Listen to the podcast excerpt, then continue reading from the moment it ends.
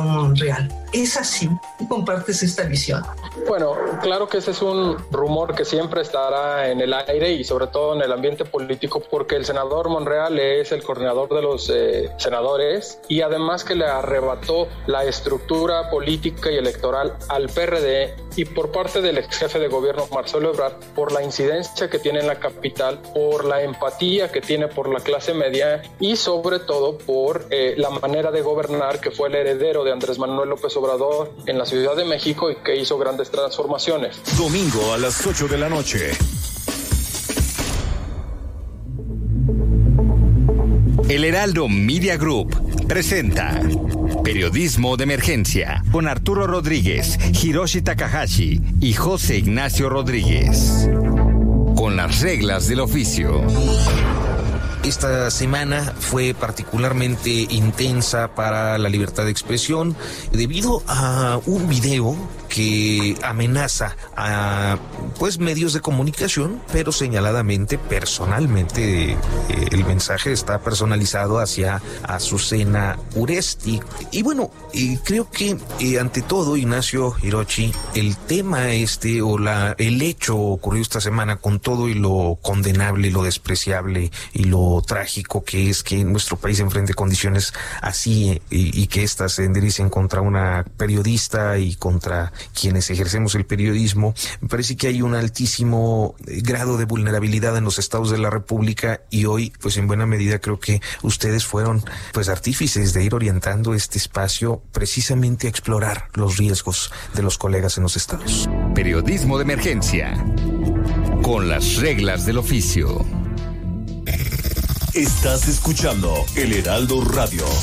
XHB CPZ FM en el 95.1 FM, transmitiendo con 25.000 watts de potencia desde Ignacio Allende 530, zona central, código postal 23.000, Plaza Allende L12, La Paz, Baja California Sur. Heraldo Radio La Paz, una estación de Heraldo Media Group.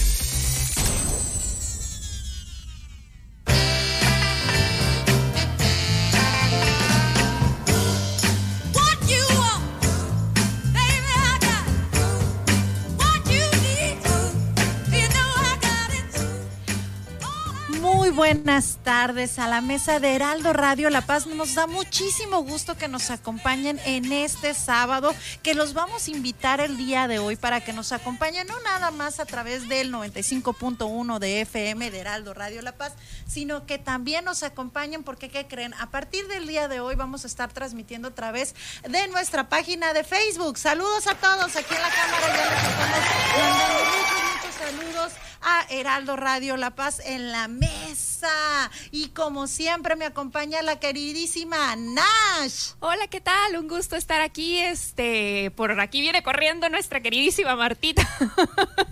como siempre aquí se juegan maratones y uh, ahora por fin les va a tocar ser testigos de las carreras que nos aventamos aquí en el Heraldo para estar todos los sábados presentes en esta mesa de Heraldo Radio.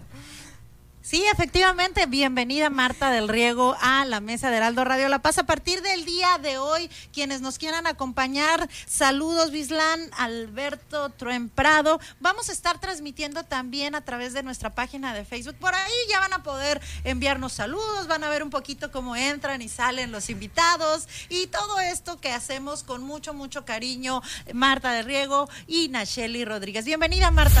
Ay, qué lástima que ya queda así como evidencia de que ya quedó, ya todo el mundo lo vio. Mis barridas, ya sé. Y, y, bueno, pues es un gusto que estén con nosotros como cada sábado en punto de las 5 de la tarde.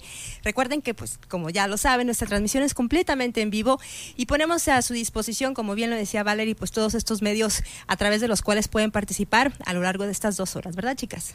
Así es. Y este sábado vamos a tener este tema que está todas las semana hemos escuchado distintos puntos de vista, regresar o no regresar a las clases, porque precisamente cada familia pues tiene decisiones diferentes. Y un poquito para tener diferentes puntos de vista, el día de hoy va a platicar con nosotros el médico pediatra Emanuel Torres Saurna, quien nos va a dar esta parte médica y de experiencia pediátrica precisamente en saber si es bueno o digamos que otro punto de vista respecto a lo prudente que es en este momento regresar a clases. También vamos a platicar con Socorro Soto, ella es directora pedagógica de cine, es una estancia infantil y como ustedes saben y los que no sabían, las estancias infantiles ya regresaron a clases, entonces también queremos saber cómo les ha ido, cómo ha funcionado y que, bueno, cómo se han ido adaptando a esta nueva normalidad. Y para cerrar con broche de oro, vamos a platicar con, vamos a cantar, bueno, no, nosotros no vamos a cantar porque la verdad que no se nos da. Nacheli a lo mejor de repente aquí el baile se le da mucho mejor, pero no Marta y yo ya nos conocemos y la cantada no es de nosotros. Entonces nos va a cantar y nos va a acompañar Alejandra Moreno, que es una cantante sudcaliforniana, pues muy reconocida y con una voz asombrosa. Entonces vamos a cerrar como muy rico este sábado y empezamos precisamente con las entrevistas del día de hoy.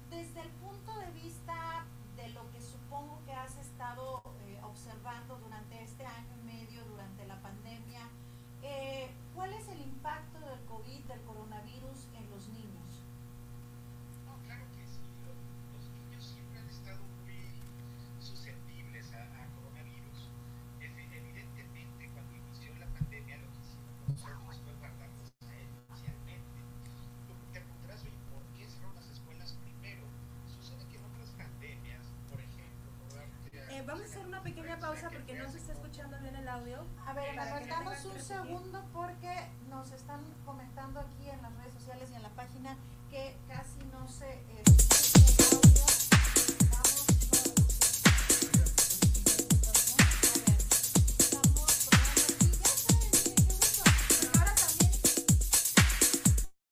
De repente nos quedamos sin audio. Ya estamos bien. Ya estamos nuevamente ¿Ya están? ¿Ya nos escuchan? Quienes nos están ahí compartiendo a través de las redes sociales, por favor, monitorenos, díganos si nos escuchan o no. Ya se escucha. Eh, estamos en la mesa de Heraldo Radio La Paz. Emanuel te preguntaba, ¿cuál es el impacto del coronavirus en los niños? Claro que sí. Este, cuando inició coronavirus, no sé si te fijaste que de las primeras medidas que se tomaron fue confinar a los niños. Sí, e, esta medida no es casual Sucede que en otras pandemias como la que tuvimos de influenza eh, eh, en el año 2009, este, se, nos dimos cuenta que un problema respiratorio que no afectaba a los niños gravemente, este, condicionaba que ellos fueran los transmisores que nos llevaran el virus a la casa. Entonces, la primera decisión que se tomó fue guárdense a los niños para proteger la transmitibilidad, que no, que no se transmita tanto el virus. ¿sí? Entonces, de ahí fue que vino lo del confinamiento. Ahora, este, que si los niños están eh, susceptibles a enfermarse o no, e, es evidentemente que sí, porque estamos hablando de un virus. Sí, yo, yo ya llevo año y medio tratando niños con, con SARS-CoV-2, o sea, con coronavirus, y este, el, primer caso que me tocó anecdótico hace año y medio fue bebé que viajó de Sonora a La Paz, que traía este, algo de diarrea, de fiebre de tres meses de edad. Sí, lo veo, es, es viral. Los papás les pregunto, oye, ¿cómo están? Y en aquellos tiempos era que los papás eran los que tenían síntomas. Entonces me decían, ¿sabes qué? Es que traigo una alergia muy fuerte, me duelen los ojos, la cabeza, un poco de la garganta. Entonces les mando a hacer la prueba a todos obviamente cuando tú los ves en medio particular hay la posibilidad de que le hagan las pruebas a todos, entonces los niños que traían y adultos todos salieron positivos. No fue cuando yo yo dije, ¿sabes qué? Pues ya tengo este COVID en mi localidad, en mi comunidad, a cuidarlos. Y en este sentido, eh, pues hemos visto que han existido casos, como bien lo comentan, ¿no? de los niños, pero ¿qué es eh, las repercusiones o los efectos secundarios que quedan después de que los niños contraen esta enfermedad? Este, ¿Cuál ha sido lo que vemos como, como daños colaterales tras, tras sanar y, y sobrellevar esta batalla? Mira, definitivamente los niños se pueden enfermar igual que los adultos. La, la, el, la cepa original, la de Wuhan, a los niños en general sabíamos que eh, podían pasar en su mayoría asintomáticos. ¿Sí?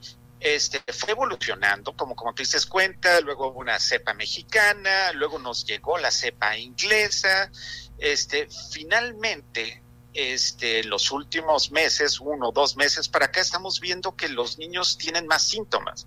¿sí? Lo que es la variante Delta, este, fue un cambio radical en nuestro pensamiento en cuanto a COVID en niños. Sí, lo veíamos hacia aislados, algún niño que se enfermaba, era anecdótico, algún niño que hospitalizábamos, era este eh, raro que, que empezara el niño, sino siempre nos dábamos cuenta que porque los papás tenían alguna sintomatología les hacíamos los estudios. Pero definitivamente todo esto cambió este, entró la variante Delta, que ahorita este, implica que es el 90-95% del virus circulante en nuestro país, ¿sí? Y los niños empezaron a enfermarse. Y, empezaron a enfermarse ya con síntomas, ¿sí? Y empezaron a enfermarse algunos antes que los papás también, ¿sí? Con dolor de cabeza, con fiebre y niños que, que, tienen alguna, alguna predisposición, alguna susceptibilidad, se empezaron a complicar. ¿sí? Empezamos ya los pediatras a entrar al áreas de COVID, a atender a los niños, empezamos a, ocupar ventiladores para los niños y empezamos a tener defunciones de niños. Sí, entonces, el, eh, quizá lo, lo, si tú me preguntas cuál es la complicación que a un pediatra le preocupa de un niño, es que se puede morir. Es un virus mortal, que puede matar tanto desde recién nacidos, neonatos, lactantes, adolescentes, jóvenes, adultos y adultos mayores como era en un principio. ¿Sí? Ahora es un virus que no tiene palabra. ¿sí? Te puede dar a cualquier edad. Sí, doctor. Eh, buenas tardes. Habla Marta, Marta del Riego. Sí, Martita, dígame. Ah, una pregunta. Eh, los datos que da la Secretaría de Salud aquí en Baja California Sur habla de que hay 1.192 eh, casos activos, de los cuales 117 son menores y únicamente registra seis fallecimientos por COVID, de los cuales cuatro tenían comorbilidades. Uno de ellos tenía parálisis cerebral, que fue el primer fallecimiento que se da en un niño de, de días de nacido de un mes aproximadamente aproximadamente, luego hay otros con neumonía y otro con leucemia. Eh, la CDC en Estados Unidos, que es el Centro de Enfermedades, em, ha dado el porcentaje de sobrevivencia de los menores que, van a padecer COVID en cualquiera de sus variantes, es el de 99.998%. Eh, sin embargo, el, el, panorama que nos está usted platicando, pues dista mucho de estas cifras. Los papás a quién debemos creer, a qué información es a la que debemos acudir. Si bien la variante Delta es una variante más infecciosa, habría que distinguir entre el riesgo de padecer la infección en su forma grave y el riesgo de ser contagiados, ¿no es así? Sí, definitivamente, ¿no? La variante Delta cambió todo, definitivamente. En Estados Unidos, todavía hasta diciembre, marzo, reportaban 500 defunciones nada más por niños. Aquí reportábamos también cerca de 500, 500 y cacho. Pero una vez que se estableció la, la variante Delta, empezaron a aumentar los casos en Estados Unidos. Por ejemplo, en lo que es el, síndrome inflamatorio multisistémico del pediatra, de los niños, ¿sí? Que es, que es una complicación de COVID. En Estados Unidos, de pronto se les empezó a elevar las cifras, ¿no? Cerca de cuatro mil casos en, en los últimos meses. Dices, bueno, dices, es la raza anglosajona, los latinos, ¿cómo estamos? Bueno, pues aquí en México de pronto Baja California Norte nos empieza a decir, oye, sabes que yo tengo cuatro casos, aquí en el centro empezamos a ver otros cuatro casos, total se hace un, consenso en Latinoamérica, oye, la raza de, nosotros, las latinas, ¿cómo estamos? Pues para el día de ayer, con ese síndrome este, inflamatorio multisistémico pediatra, ya estamos arriba más de 900 casos. De esos, obviamente no fallecen todos, o sea, es, una enfermedad muy grave, muy difícil de tratar, muy cara de tratar, una, una enfermedad larga, ¿sí? Pero que se muere de esa cantidad por lo menos un 20% de los niños. No, o sea, si tú me dices, ¿sabes qué? Es que son muy poquitos niños los que se mueren, yo te puedo decir, ¿sabes qué? Es que se están muriendo niños. Eh, y entonces esta cifra que yo le estoy mencionando se, sería esa conclusión. ¿Se están muriendo niños a pesar de las cifras que le estoy mencionando? O, o es porque si usted me usted me está diciendo un panorama que, contradice a, los reportes. Entonces, a mí como mamá me queda la inquietud, porque digo, bueno, a ver, ¿a quién le hago caso, no? A los, las, los reportes de espina, eh, los reportes de la CDC, que me dice que, no hay mayor riesgo en menores, y sin embargo, el, panorama que, usted está compartiendo con nosotros muy amablemente aquí en la mesa, pues dice, o sea, despierta mis alertas, mis alarmas. Entonces, aquí es donde yo, yo siento que hay una discrepancia en muchos de los relatos que se hacen desde la medicina, desde los medios, desde las eh, publicaciones científicas y desde los registros eh, oficiales. Eh, aquí es donde entra esta contradicción, digamos, ¿no? Yo como mamá de, dos menores, pues sí, sí me genera pues mucha inquietud, ¿no? Porque, pues no sé, o sea, decir que son, si estamos hablando que en México son 36 millones de menores, eh, los que hay en nuestro país menores de 17 años y en 18 meses han fallecido alrededor de 600 y de los cuales la comorbilidad em, más común ha sido la neumonía junto con la obesidad y el asma y pues entonces sí me, da de una cifra que digo, bueno, a ver, este, ¿qué tanto me preocupo, no? Porque también por aquí puede entrar en juego el heurístico de disponibilidad. Al estar nosotros expuestos a un evento, damos por sentado que ese evento tiene mayor probabilidades de suceder, pero por la exposición, mientras que la estadística me puede decir algo distinto. o sea, tú podrás catalogar a los pediatras como exagerados, ¿no? Pero te voy a decir algo, lo natural es que los niños no se mueran. Sí, a, nosotros los pediatras no nos gusta que se mueran niños, aunque la gente minimice que sean nada más 613 niños los que han fallecido últimamente, eso, son niños que no deberían de haber fallecido. Sí, por, COVID, eh, definitivamente e, ellos no debieron de haber fallecido por esta causa. Sí, nosotros este, apostamos por la vida. Sí, nosotros obviamente eh, empezamos a ver esa alza tuvimos que enfrentarnos a niños con COVID, a nosotros, a mí, a mis compañeros pediatras, ya nos falleció paciente con COVID, ¿sí? O sea, definitivamente, este, no, no sé si, si las cifras se les haga muy poquita, el 1% de fallecimientos de los niños, pero la realidad es que debería de ser el 0%. Los niños no deberían de fallecer por esta causa. Los, se están exponiendo, ahora se están exponiendo un poquito más. No sabemos qué consecuencia va a haber cuando se expongan un poco más, a lo mejor se muere el 2%. Y como dices tú, a lo mejor hay gente que ese 2% se le haga muy poquito el fallecimiento de bebés, pero vaya, para un pediatra que tú te le digas, oye, ¿sabes qué es que están falleciendo poquitos niños? La verdad que, que no nos deja tranquilos ni como papás, ni como pediatras. No, sí, absolutamente. Yo creo que el solo hecho de, un menor fallecido, independientemente de la causa por la que sea, pues siempre va a ser lamentable, ¿no? Pero yo lo, lo estoy hablando desde, desde el punto de vista de las decisiones en política eh, de salud pública, porque entonces, pues ahí ya cambia, ¿no? Las perspectivas son muchísimas en cuanto a la salud, en cuanto a los casos. Por ejemplo, no sé, no quisiera yo estar en la piel de un pediatra cuando vea a un paciente eh, padecer de, alguna enfermedad y mucho más menos morir. Eso, por supuesto que, que, no, eh, obviamente que desde la perspectiva de los números puede dar una sensación de frialdad. Sin embargo, son necesarios para tomar decisiones en cuanto a salud pública. Definitivamente, te acabo de comentar que no estamos acostumbrados a que se mueran el 1% de los, de los pacientes pediátricos, tenemos unas cifras mucho menores, que nos aumente a nosotros esa cantidad que sería el doble, el triple o casi cinco veces más de lo que estamos acostumbrados, obviamente sí nos pone una alarma a los pediatras. ¿sí? definitivamente nada que ver, no se compara con la cantidad de fallecimientos de los adultos. Por ejemplo, te voy a poner un, ejemplo, ¿no? Me fallece mi, mi paciente de COVID dentro de Covitario, ¿sí? para un pediatra eso es devastador. ¿sí? ¿Qué crees que nos dice el internista para que nosotros nos sintamos mejor? ¿Sí? Oye, pediatra, pues a ti se te murió un paciente que, que, ya tenía tres semanas aquí contigo, pero ¿qué crees que nos pasó anoche? Anoche se nos murieron nueve pacientes a nosotros. ¿Sí? O sea, a nosotros en un mes se nos muere un paciente, a ellos se les mueren nueve pacientes diarios. ¿sí? ¿Tú crees que eso nos va a dejar tranquilos como pediatras o que eso ya sea una justificación para no alertar de que estemos en el cuidado de los niños?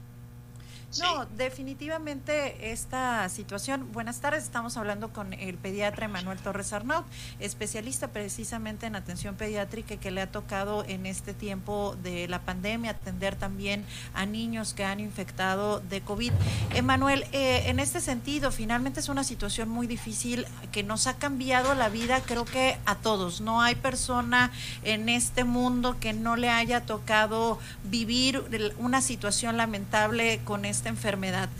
Como padres, como madres, ¿qué pudiéramos hacer en esta parte y puntualmente? Eh, la pregunta ahorita es si es viable que regresen ahorita los niños a la escuela mi pregunta es como pediatra, ¿crees que existen las condiciones de atención médica? Digamos que, bueno, por volumen, obviamente van a estar más expuestos, se van a contagiar más, pero ¿hay los hospitales, las condiciones médicas para atender a esos niños? Mire, contestando tu pregunta, Martita, la vamos a dividir en dos partes. Tu pregunta uno es, ¿los niños deben de regresar a la escuela? Mi respuesta es sí los niños, la justificación de que los niños deben de regresar a la escuela es muy grande. ¿sí? El confinamiento a los niños les pegó muy duro. Definitivamente, educativamente les afectó. Socialmente les afectó. Psicoafectivamente les afectó. Sí, estamos teniendo este, ya cifras de violencia intrafamiliar por el confinamiento estamos teniendo cifras de, que los niños están teniendo trastornos psiquiátricos en más del 30% de los casos por el confinamiento, trastornos del sueño, ideas psicóticas, obsesivas compulsivas. O sea, los niños en, ese apartado necesitan regresar a la escuela. Definitivamente está muy justificado que sí regresen a la escuela de manera presencial los que se puedan. Ahora, la segunda parte de la pregunta es, ¿tú crees que deben de regresar ahorita a la escuela de manera presencial? Y mi respuesta definitivamente es que no. ¿Sí? No pueden regresar ahorita porque primero están siendo afectados ¿sí? por una variante Delta que es nueva para nosotros, nueva para ellos. Segundo, nuestro país está en el pico más alto más alto de contagios desde que empezó la pandemia. Cerca de 20 mil a, 29 mil casos diarios de personas infectadas. ¿sí? Afortunadamente, no están falleciendo tantos como antes, lo que nos deja que los hospitales, en lugar de llenarse al 100%, se estén llenando a un 80% en todo el país. ¿sí? El virus, el SARS-CoV-2 tipo Delta, es un virus que le gusta mucho la gente que no está vacunada. ¿sí? Habiendo ya adultos mayores vacunados, los, los adultos mayores ya no son un problema de, de, que nos están cayendo a los hospitales, llenándonos los hospitales y falleciendo a cada rato. Pero este virus les encanta la persona que no está vacunada. Estamos vacunando ya gente más joven, se está protegiendo. No han alcanzado a vacunarse algunos jóvenes, pues están hospitalizados, ¿no? Es lo, que tenemos. ¿Qué va a pasar si, si vacunamos ya a más gente de los jóvenes? El virus busca su forma de vivir, va a buscar a los no vacunados, entonces va a encontrar a adolescentes, va a encontrar a niños. Eso es lo que seguiría del virus. Esa es una preocupación que tenemos este, de que continúe la, la pandemia, sí hay una gran movilidad que podría precipitar el regreso escolar. Y hablaba sobre los costos, ¿no? De atender una enfermedad como el COVID. Eh, en ese sentido, que yo, yo el problema que podría haber es eh, al regresar a clases, eh, la incidencia de casos que pudiera haber en diferentes sectores de la población y esto qué costo representa, representaría en la cuestión este, de la atención médica, ¿no? Porque finalmente, eh, pues es algo que se tiene que cubrir y que se tiene que, tomar en cuenta. Definitivamente esto lo vemos en farmaconomía, en las maestrías que hemos tomado de, salud pública los, doctores, y definitivamente el costo-beneficio siempre es mejor prevenir que enfrentar las, las secuelas, ¿sí? Como te decía, el, virus es, es un virus muy cariñoso, ¿sí? Se te apega muy fácil, lo agarras muy fácil, pero también es un virus muy rencoroso es un virus que al 80% de las personas que les dio, les dio, les va a dar o les va a dejar alguna secuela. ¿sí? Y esa secuela nos va a dejar gastos eh, que, no teníamos planeados en un futuro. ¿sí? Deja tú el, manejo agudo de que los adultos mayores se enfermaban y este, caían en ventilador y si no más recuerdo, eh, tres, cuatro días y ya fallecía el adulto mayor se desocupaba el ventilador y entraba otro. ¿sí? Vino la vacunación y eso pasó. En que están entrando a ventilador ahora los pacientes jóvenes. ¿sí? Los pacientes jóvenes, en teoría, somos más fuertes, aguantamos más. Ok, échate que son menos los que están hospitalizados, pero ese paciente ya no te está durando tres, cuatro días y se muere. Ese paciente te está durando un mes, dos meses y se muere. Entonces, o sale con alguna secuela. ¿Sí? Porque sí, sí, los jóvenes aguantamos un poquito más, pero sale con una secuela que ya va a causar un gasto al sector salud, ¿sí? Y ya se echó un gasto de dos meses en ventilación. Eso hablando de farmacoeconomía, que es lo que me preguntaste. Sí, los gastos, los gastos son mucho, muy altos, las consecuencias son mucho, muy altas y este si, si lo, aportas en, dinero, si lo eh, transfieres a dinero, es muy alto el gasto de mantener ese tipo de paciente. Pues muchísimas gracias, doctor. Eh, gracias por habernos dado distintos puntos de vista y perspectivas precisamente de lo, desde lo que se ha visto y se ha vivido de la pandemia de COVID eh, desde el lado de la pediatría. Es un punto de vista muy importante y recordemos que finalmente la decisión está en cada una de las familias, pero es importantísimo conocer cada uno de los puntos de vista. Manuel, muchísimas gracias por habernos acompañado aquí en la mesa de Heraldo Radio La Paz. Hombre, un gusto saludarlos. Eh, la invitación es a seguirse cuidando, uso de cubrebocas, lavarse las manos, a distancia, atender las medidas que nos den eh, salud, de, este, filtro en la casa, filtro en el salón. Los niños necesitan de ir presencialmente.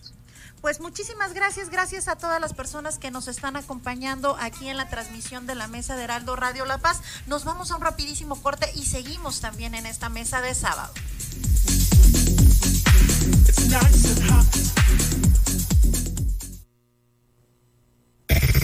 Estás escuchando el Heraldo Radio.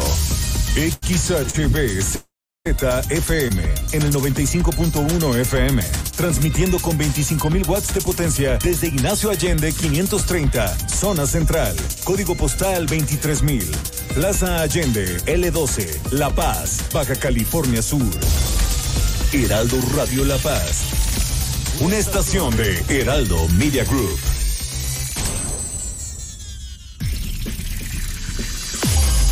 En el 95.1 de FM Heraldo Noticias La Paz.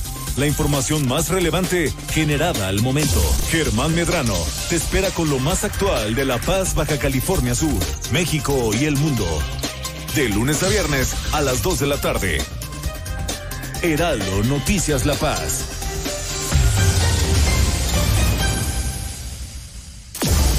Las entrevistas, los personajes que hacen historia y el análisis profundo de los temas trascendentes. Pedro Mazón los espera de lunes a viernes a las 8 de la noche para que junto con los expertos analizan la información que necesitas conocer. De frente en Baja California Sur por El Heraldo Radio 95.1 FM.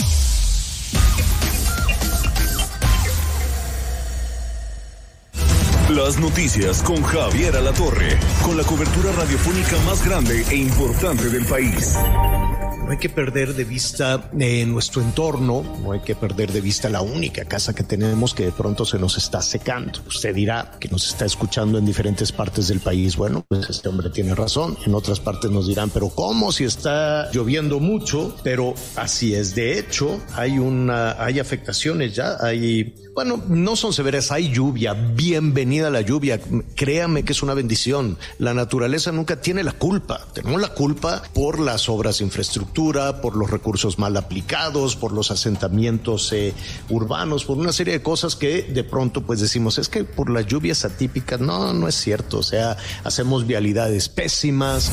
Lunes a viernes al mediodía. Una alianza de Heraldo Media Group, Grupo Audiorama Comunicaciones.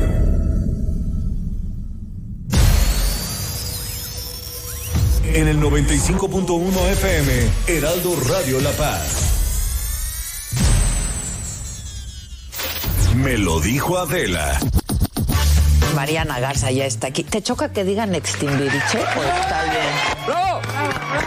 ¡Bravo, Mariana! ¡Bravo, Mariana! No, imagínate si me he peleado con eso, es una cosa muy ridícula. De ahí vengo. ¿Pero cuántos años han pasado de 40.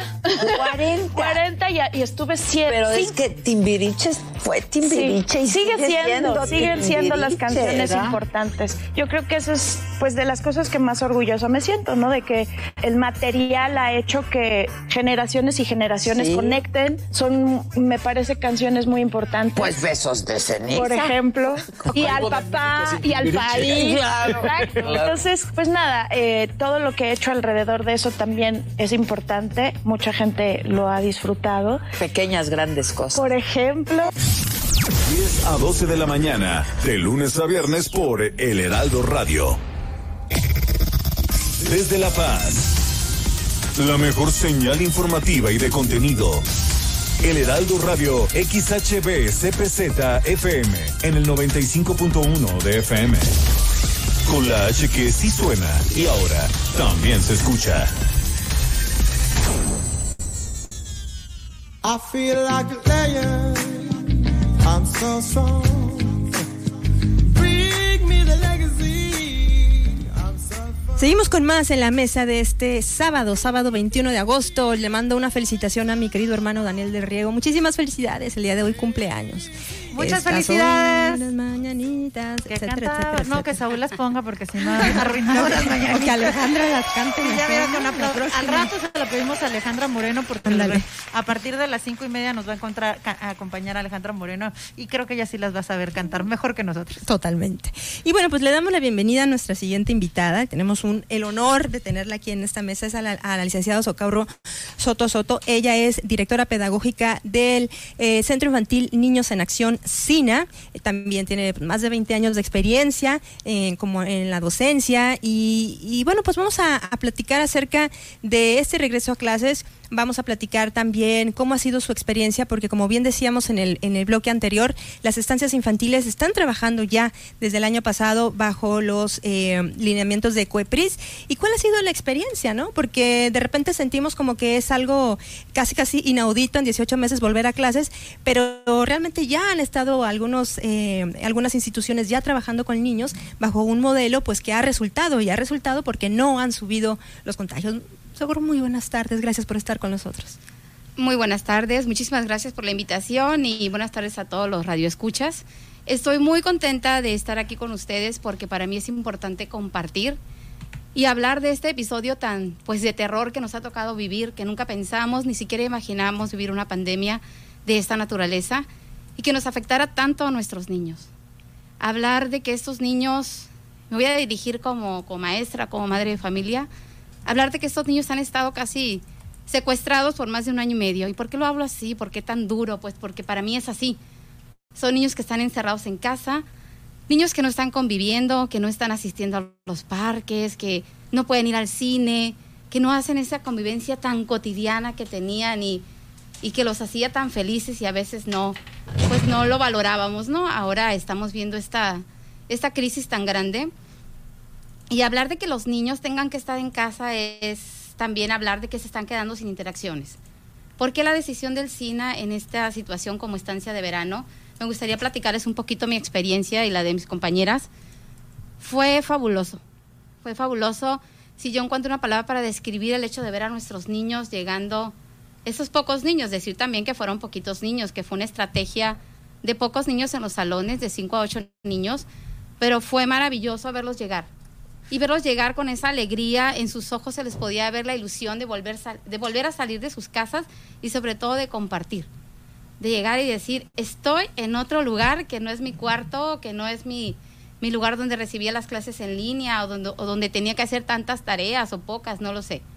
Era una emoción y otra cosa que pudimos observar fue el hecho de que los niños cotidianamente ya, ya tienen ellos hábitos, ahorita con la pandemia han adquirido ese control, esa seguridad en ellos, de decir, ¿sabes qué? El cubreboca, pues no me lo quito. Maravilloso. Lavarse las manos, hasta ellos lo recordaban precisamente y constantemente. El hecho también de la sana distancia, lo cual es increíble los resultados que se obtienen cuando los niños también se hacen conscientes y partícipes de esta situación.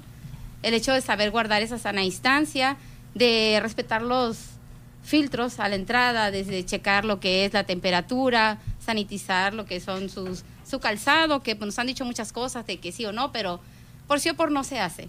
Es importantísimo el hecho de, de, de cómo ellos usaban el... Yo me quedé impresionada con las medidas de seguridad que ellos mismos eh, de alguna manera se adaptaron. El hecho, para mí el uso del cubreboca es algo así como que ha causado muchísima polémica también.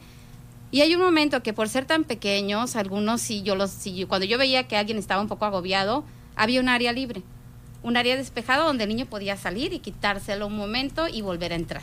Claro que donde él se lo quitaba no había nadie. Pero aquí lo importante es como docentes también entender esa situación de los niños y el hecho de que durante ese mes de, de actividad, no hablamos de actividad escolar, hablamos de actividades lúdicas, recreativas, porque se- fue uno como una estancia. Eh, los niños lograron la convivencia y pudimos ver que no tuvimos contagios. Eh, Socorrito, buenas tardes. Buenas Te saluda tardes. Valerie Vélez. Una pregunta, yo creo que entre todas las dudas que han surgido en este contexto es también respecto, no sé cuán, de qué edades están recibiendo niños, pero además de todo la cantidad de niños, porque si bien a lo mejor en las estancias infantiles tú me vas a de- decir ahorita cuántos niños están teniendo por espacio, por día, por jornada, cuál es este mecanismo para volver, porque creo que esa es una de las grandes dudas. ¿Cómo regresar los niños? Porque hay grupos, sobre todo en nivel primaria, que de repente tenemos grupos de 40, 50 niños eh, secundaria. Entonces, en el- particularmente en el caso de las estancias, ¿cómo se dio este regreso a clases? Más allá de los protocolos, ¿cuántos niños están recibiendo y cómo los están eh, pudiendo atender en esta circunstancia?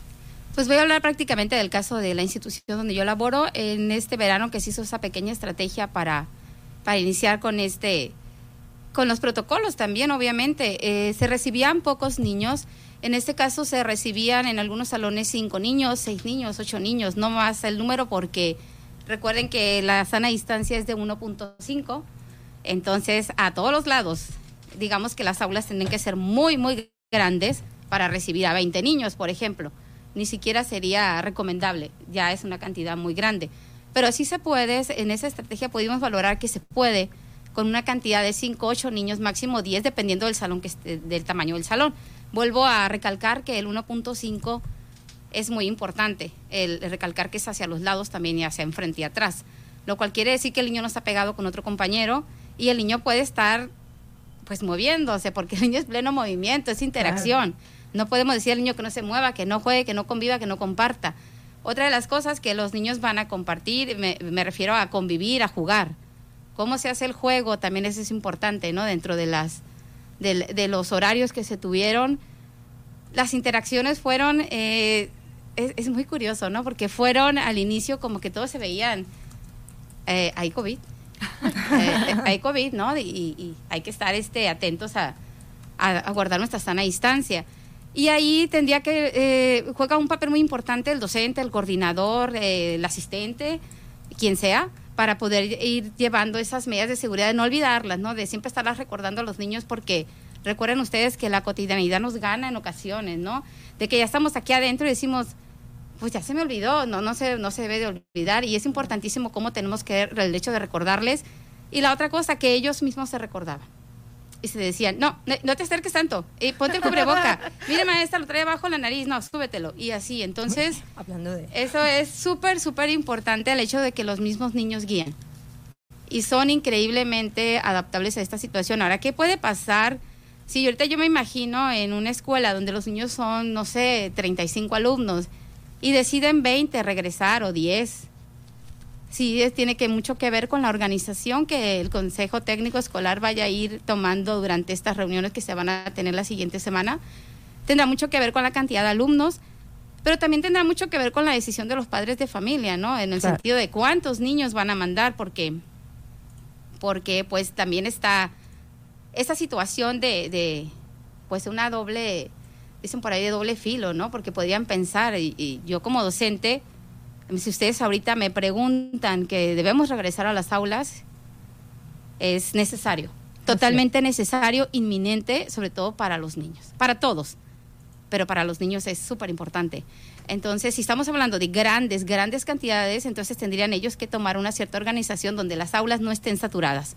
Definitivamente tienen que tomar en cuenta la sana distancia, que es súper importante, el uso del cubrebocas y el respeto de los filtros de corresponsabilidad. Ahora hay otra cosa muy importante, súper, súper importante para mí, que podemos tener tres, cuatro filtros, que en la escuela deben de ser tres, pero podemos tener muchos filtros, pero si el más importante falla, que es la corresponsabilidad de los padres de familia, pues hasta ahí llegamos. Así es. Porque es importante, porque yo digo, bueno, yo no voy a mandar, o yo voy a mandar a mi hijo a la escuela porque necesita, porque lo requiere, porque emocionalmente ya es urgente tenerlo, ¿no? Entonces, pero yo como mamá me voy y me voy de fiesta, ¿no? Y entonces, o convivo con muchísima gente y no, no, no me cuido al 100%, ese niño pues está peligrando. Y va a ser un, un foco también importante de, de riesgo en algún momento dado. Entonces, ¿a qué vamos? Que lo más importante en este regreso a clases, tanto la cantidad de niños como los filtros, como todos los cuidados que vamos a tener, los protocolos, es la corresponsabilidad de los padres de familia. Y en ese sentido también quisiera eh, dar algunos datos, muy eh, de acuerdo a lo que estamos nosotros platicando en estos momentos, datos de UNICEF, porque de repente nosotros pensaríamos que estamos solos en este experimento de volver a clases, ¿no? Sin embargo, estamos hablando de que mil millones de niños alrededor del mundo están ya retomando las clases desde hace unas semanas. Están, eh, somos 750 eh, digamos, millones de los que están a punto de volver en las próximas dos semanas. Eh, 150 millones de niños dejaron las clases hace 18 meses. De esos, fíjense, de esos 150 millones de niños, 37 millones eran mexicanos. Y bueno, pues esta, esto se da en el marco de una colaboración que hace UNICEF, ¿no? Porque todos estos protocolos que nos estás platicando, Socorro, eh, son parte de, de, este programa que junto al Gobierno de México contra, con UNICEF están eh, desarrollando a partir de las experiencias de otros países y de cómo han podido mantener eh, controlado el regreso a clases, ¿no?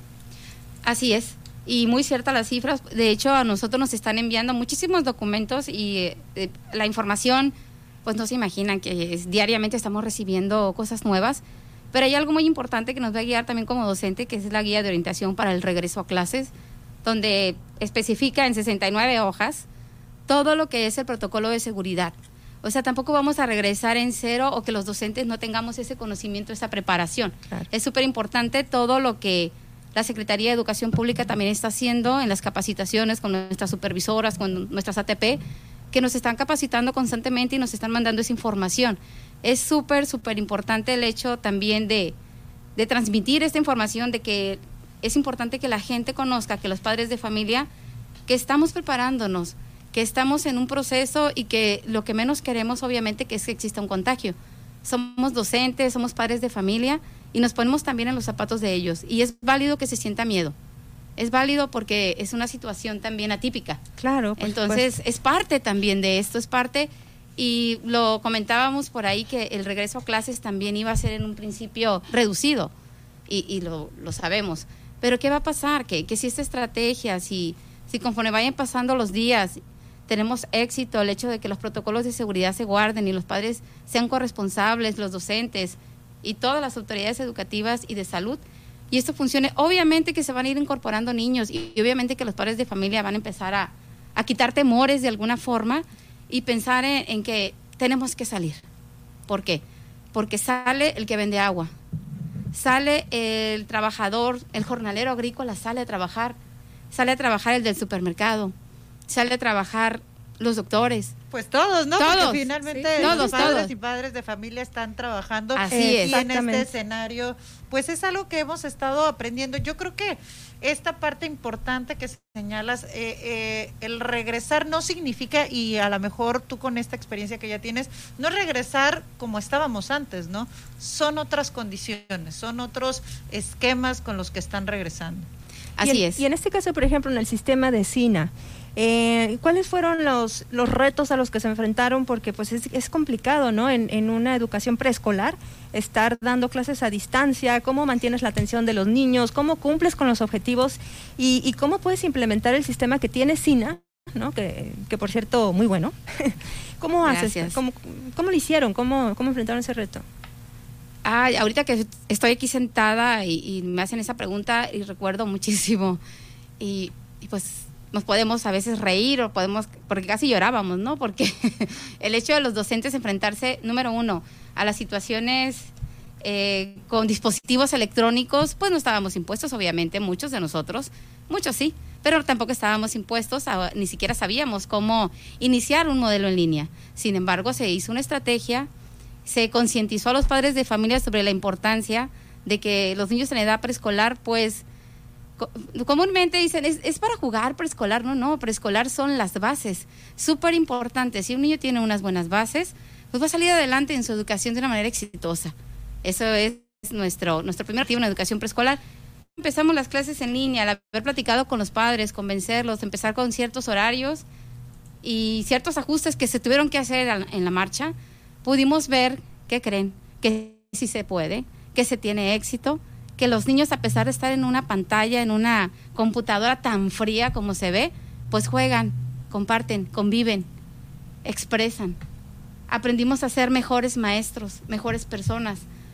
Eso sí, invadimos casas, ¿no? Invadimos espacios muy íntimos y pues los alumnos también entraron a nuestra casa, cosa que con los maestros siempre la tenemos como que como que es nuestra intimidad, ¿no? Igual a los alumnos vimos a los padres de familia muy aplicados y vimos también que esta modalidad hay niños que definitivamente es mejor en presencial, obviamente. Niños que tienen barreras para el aprendizaje y la participación, definitivamente esos niños también tienen que estar en presencial. De alguna forma, el hecho de estar en, en, eh, educación en línea, pues sí participaban, pero vemos también que, que hay esa gran posibilidad, ahorita vemos esa luz, ¿no? Y en cuanto a nuestra experiencia, pues fue así, fue muy gratificante. En este momento, si alguien me pregunta, para mí, pues fue exitosa. Exitosa desde el sentido de atrevernos, de innovar, de mejorar, de cambiar, de ver que los niños pueden crear, pueden sentir, piensan. A través de una computadora podemos también despertar el interés para el aprendizaje. Y qué reto, ¿no? Ha sido esto para todos los, los docentes en el país, eh, incluso las familias, ¿no? Adaptarse a este esquema. Eh, pero ahora con el regreso a clases, pues veremos cuáles son los, los cambios positivos en esta adaptación, digamos, de haber estado en casa tanto tiempo y regresar ahora a, a presencial. Nos hacen una pregunta que cómo, eh, bueno, en SINA pues ustedes también eh, atienden eh, niños, ¿no? O reciben niños de aspe- eh, perdón, espectro autista. Así es. En, en ese sentido, el- ¿implica algún otro tipo de, de- de medidas o es, no hay ningún problema por eso? En el caso de, de niños con barreras para el aprendizaje y la participación, eh, se nos está la única medida que no es medida, verse el seguimiento que se les lleva también con sus especialistas y en caso de en el caso de ellos sí este se, se tiene una plática y se valora sobre el uso del cubrebocas, porque es algo también que nos da seguridad, ¿no? O sea, dependería, dependería eh, si pueden tener este tipo de control o de normas para poder pre- permanecer en los grupos. Lo preguntan porque también no es nada más este el síndrome, eh, no es nada más autismo, sino también síndrome de Down. O sea, hay otras circunstancias que de repente eh, a la hora del regreso a clases, pues es complicado. ¿Ustedes hay algún protocolo que tengan en este sentido para atender estos grupos especiales? Eh, no, aquí lo único que nosotros estamos haciendo, ellos siguen el mismo protocolo al entrar a la escuela, temperatura, gel y todo. El único detalle que los niños, y yo creo que nos pasa a todos, es el cubreboca. Y no les podemos, en este momento, y lo digo claramente, no se le puede exigir un cubreboca a un niño que tiene dificultad para respirar. A un niño que se le dificulta simple y sencillamente por muchísimas razones el hecho de traerse cubreboca, que a final de cuentas va a ser más eh, nocivo que, que efectivo en este caso, ¿no? Entonces, pero sí se habla con los padres de familia y en este caso son grupos muy chiquititos, muy, muy pequeñitos, tres niños, supongamos. Ese es el caso que tenemos de un grupo de tres niños. Y los padres están contentos y hemos estado teniendo esa experiencia y los niños han estado bien. Y en el, y en el caso, por ejemplo, de las otras actividades ¿no? que realizan, clases de natación, de eh, artes, de todas este, de- también tienen algunas medidas que, que han experimentado, digamos, para poder eh, asegurar un entorno, ahora valga la, la rebusnancia, seguro. Eh, la- es, es todo, el modelo educativo Es tiene, es, es en general eh, las mismas medidas de seguridad. El único detalle es a la entrada de, de la clase de natación, que son menos niños, es una atención personalizada, igual eh, existe el gel, lavado de manos y sobre todo se está muy atenta a la distancia, ¿no? La sana distancia, porque pues no van a entrar, si tenemos una alberca no van a entrar 10 niños, ¿no? Están entrando de 12, 3 niños, dependiendo muchísimo de, de, ahora sí que de su nivel, para poder tener la atención directa y evitar exactamente el hecho de, de que se acerquen demasiado, ¿no? En, en ese sentido, pero pues es una clase de natación y les fascina. Eh, tenemos aquí otra pregunta también. ¿Desde qué edades están recibiendo ustedes en SINA? Estamos recibiendo niños desde primer año de preescolar, que son los tres años cumplidos al mes de diciembre. Y van a en, en modalidad mixta, ¿no? Vamos en modalidad mixta, esa es otra cosa que sería importante comentarles a los padres de familia para la tranquilidad de todos nosotros. Yo también soy mamá y me tranquiliza mucho también, obviamente, el hecho de, de decirle a los padres de familia que esto, pues no es obligatorio, ¿no? Esto es, van a tomar la decisión y va a ser modalidad mixta, tanto presencial como en línea.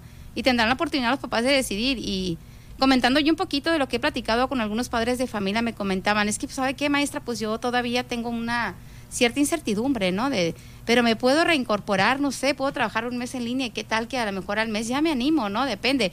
Y eso es motivante y decirle al padre de familia que se puede, que no se sienta forzado tampoco y que a fuerzas no. Entonces aquí lo importante es que él esté plenamente convencido de que va a ir el niño y que va a ir y va a estar seguro. La palabra es esa, seguro. Y en el transcurso de la semana hubo una polémica, ustedes que nos están escuchando, entre que la carta responsiva y la carta no responsiva, que sí la publicaron, pero que siempre no la sé. Ahorita me llamó mucho la atención y yo creo que es importante poner foco en esto. Usted decía algo importantísimo. Finalmente la carta de responsiva que la leímos el sábado pasado no decía más que si ustedes eh, en familia decidían si su hijo iba a estar en modalidad mixta, si iba a estar presencial o si iba a estar únicamente de manera virtual. Y abajo venía un listado donde ustedes, pro- eh, eh, hace, eh, el usuario, digamos que los padres de familia, las mamás, establecían si estaban de acuerdo en eh, seguir ciertos protocolos, ¿no? Como limpieza y demás. Esta parte no escrita, a lo mejor en una carta que usted mencionaba en un principio, la responsabilidad de los padres de familia. Con papel o sin papel es la misma, ¿no? Así es. Con papel o sin papel es, es igual. Obviamente que siempre como docentes o como personal o como institución nos sentimos seguras de tener un cierto eh, una evidencia, ¿no? De que me está firmando, de que sí está de acuerdo y es así como que también una, eh, pues una seguridad. Pero la, la verdadera seguridad y la, ahora sí que la verdad está en los padres de familia, así lo firmen o no, es importantísimo esta corresponsabilidad porque nadie quiere que su hijo se enferme. Nadie. Sí, bueno, y esa es, esa es la, también la gran ventaja de, de- de esta opción que es totalmente voluntaria y en la que pues poco a poco se pueden ir perdiendo los miedos en la medida en que uno pues va avanzando y va dando pasitos, ¿no? De, de a poco. Yo creo que pues sí es súper necesario porque esto, esto llegó para quedarse, hay que entenderlo así. Yo creo que estamos hablando de, de, de ver que que o nos quedamos para, para estar encerrados el resto de, de, no sé, los siguientes dos años, o empezamos a poder eh, poco a poco avanzar. Eh, ¿Algo más que desees agregar, eh, licenciada Socorro? Pues nada más invitarlos a, a hacer un análisis de conciencia, a pensar bien lo que vamos a hacer como padres de familia y decirles que lo que ustedes decidan está bien. Cada decisión de cada familia lo va a hacer en base a su contexto, a sus necesidades. No se sientan presionadas, no se sientan que los estamos correteando para que decidan. Siéntanse tranquilas y tranquilos. pensar que lo mejor está por venir en cuanto a la formación de los niños, en cuanto a lo emocional.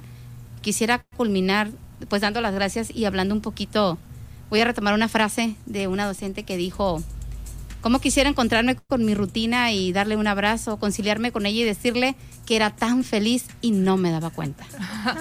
Así es, así es, yo creo que nos pasó a todos. Muchísimas gracias. Muchísimas gracias a Socorro Soto, ella es directora pedagógica del Centro Infantil Niños en Acción SINA. Estuvo hablando, platicando acerca de estos, este retorno a clases. Vamos a una pausa comercial, es muy breve, ya volvemos.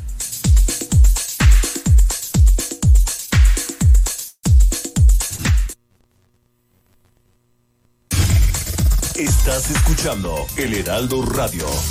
XHB CPZ En el 95.1 FM, transmitiendo con 25.000 watts de potencia desde Ignacio Allende 530, zona central, código postal 23.000, Plaza Allende L12, La Paz, Baja California Sur.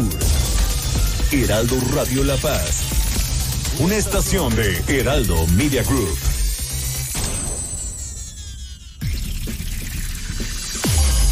En el 95.1 de FM, Heraldo Noticias La Paz. La información más relevante generada al momento. Germán Medrano te espera con lo más actual de La Paz, Baja California Sur, México y el mundo. De lunes a viernes a las 2 de la tarde. Heraldo Noticias La Paz.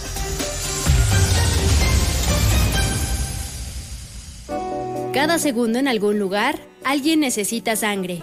En situaciones de emergencia como la actual pandemia de COVID-19, todas y todos debemos tener acceso a transfusiones de sangre segura cuando se necesiten. Tu donación puede salvar tres o más vidas. Infórmate al número 55 63 92 22 70. Dona sangre por amor a la vida. Centro Nacional de la Transfusión Sanguínea. Secretaría de Salud. Gobierno de México. Las entrevistas, los personajes que hacen historia y el análisis profundo de los temas trascendentes. Pedro Mazón los espera de lunes a viernes a las 8 de la noche para que junto con los expertos analicen la información que necesitas conocer. De frente en Baja California Sur por El Heraldo Radio 95.1 FM.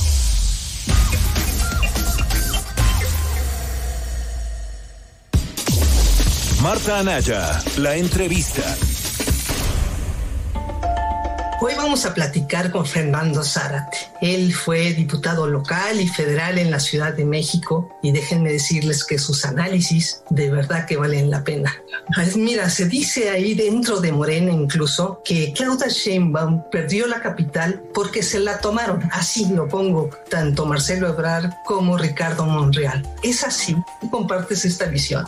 Bueno, claro que ese es un rumor que siempre estará en el aire y sobre todo en el ambiente político porque el senador Monreal es el coordinador de los eh, senadores y además que le arrebató la estructura política y electoral al PRD y por parte del ex jefe de gobierno Marcelo Ebrard por la incidencia que tiene en la capital, por la empatía que tiene por la clase media y sobre todo por eh, la manera de gobernar que fue el heredero de Andrés Manuel López Obrador en la Ciudad de México y que hizo grandes transformaciones. Domingo a las 8 de la noche. Las noticias con Javier Alatorre, con la cobertura radiofónica más grande e importante del país. Y no nada más el semáforo naranja, porque ya están pensando, ya se está proponiendo, por lo menos en la Ciudad de México, y eso seguramente se extenderá a diferentes entidades, ya no hacerle caso a López Gatel, ya no hacerle caso al semáforo y mantener abierto todas las actividades. ¿Qué podemos hacer con esa situación tan compleja? Cuidarnos. No podemos vivir en una caverna para siempre. El y cambiar un poco, o por lo menos momentáneamente, nuestra manera de relacionarlos con los demás. Los chavos, sobre todo, tienen que tener mucho cuidado con este tema por una serie de malentendidos que venimos arrastrando, ¿no? Ya saben, esta estrategia fallida, esta estrategia complicadísima, hacía que imagináramos que los más jóvenes eran verdaderamente invulnerables, ¿no? Decían, no, es que a los más chavos no les da nada y a los niños menos. Bueno, pues ahora vemos que no es así con variantes. Lunes a viernes al mediodía. Una alianza de Heraldo Media Group, Grupo Audiorama Comunicaciones. Heraldo Radio La Paz. Con la H que sí suena y ahora también se escucha. Sofía García y Alejandro Sánchez, informativo El Heraldo, fin de semana. Vaya, vaya historia, como ya decías Alex, como muchas otras más. Y pero, mire, recuerde que para presentar quejas puede llamar a la línea del bienestar. Así las cosas con esta tarjeta del bienestar que tanto caos ha causado. Y bueno, por esto, ¿no? Como hay gente que no ha podido, aunque ya se inscribió, recibir su pensión a tiempo.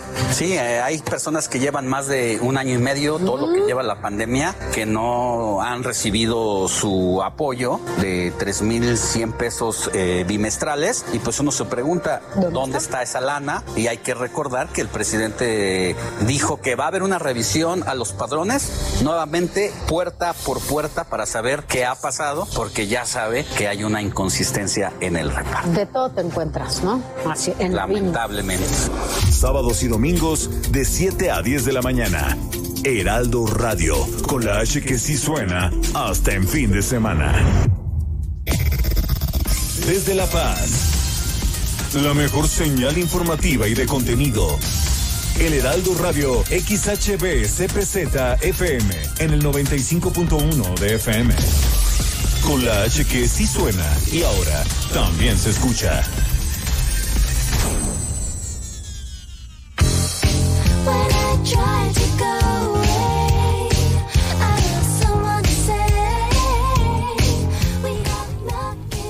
Seguimos en la mesa, la mesa del Heraldo Radio La Paz. Tenemos saludos, eh, felicitaciones. Ya oficialmente vamos a felicitar a Luisa Fernanda Valdés Ramos, ella cumple 26 años.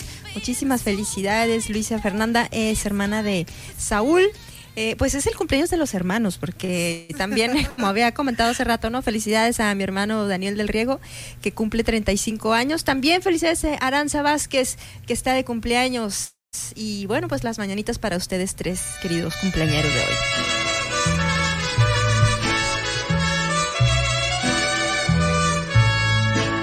Estas son las mañanitas que cantaba el rey David. Hoy por ser día de tu santo, te las cantamos aquí.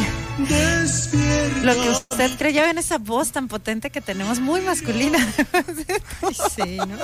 Pero es que Saúl no confía en nuestras dotes de cantante. Saúl es nuestro operador. Quienes nos están escuchando en nuestra página de Facebook, La Mesa, les mandamos muchos, muchos saludos. Ahí pueden ver lo hermoso que cantamos y de repente si nos ven que hacemos como que caritas y demás, es porque aquí atrás nos acompaña Saúl, que es nuestro productor y de repente nos hace algunas bromas o de repente así nos pone todos esos efectos de sonido son gracias a él.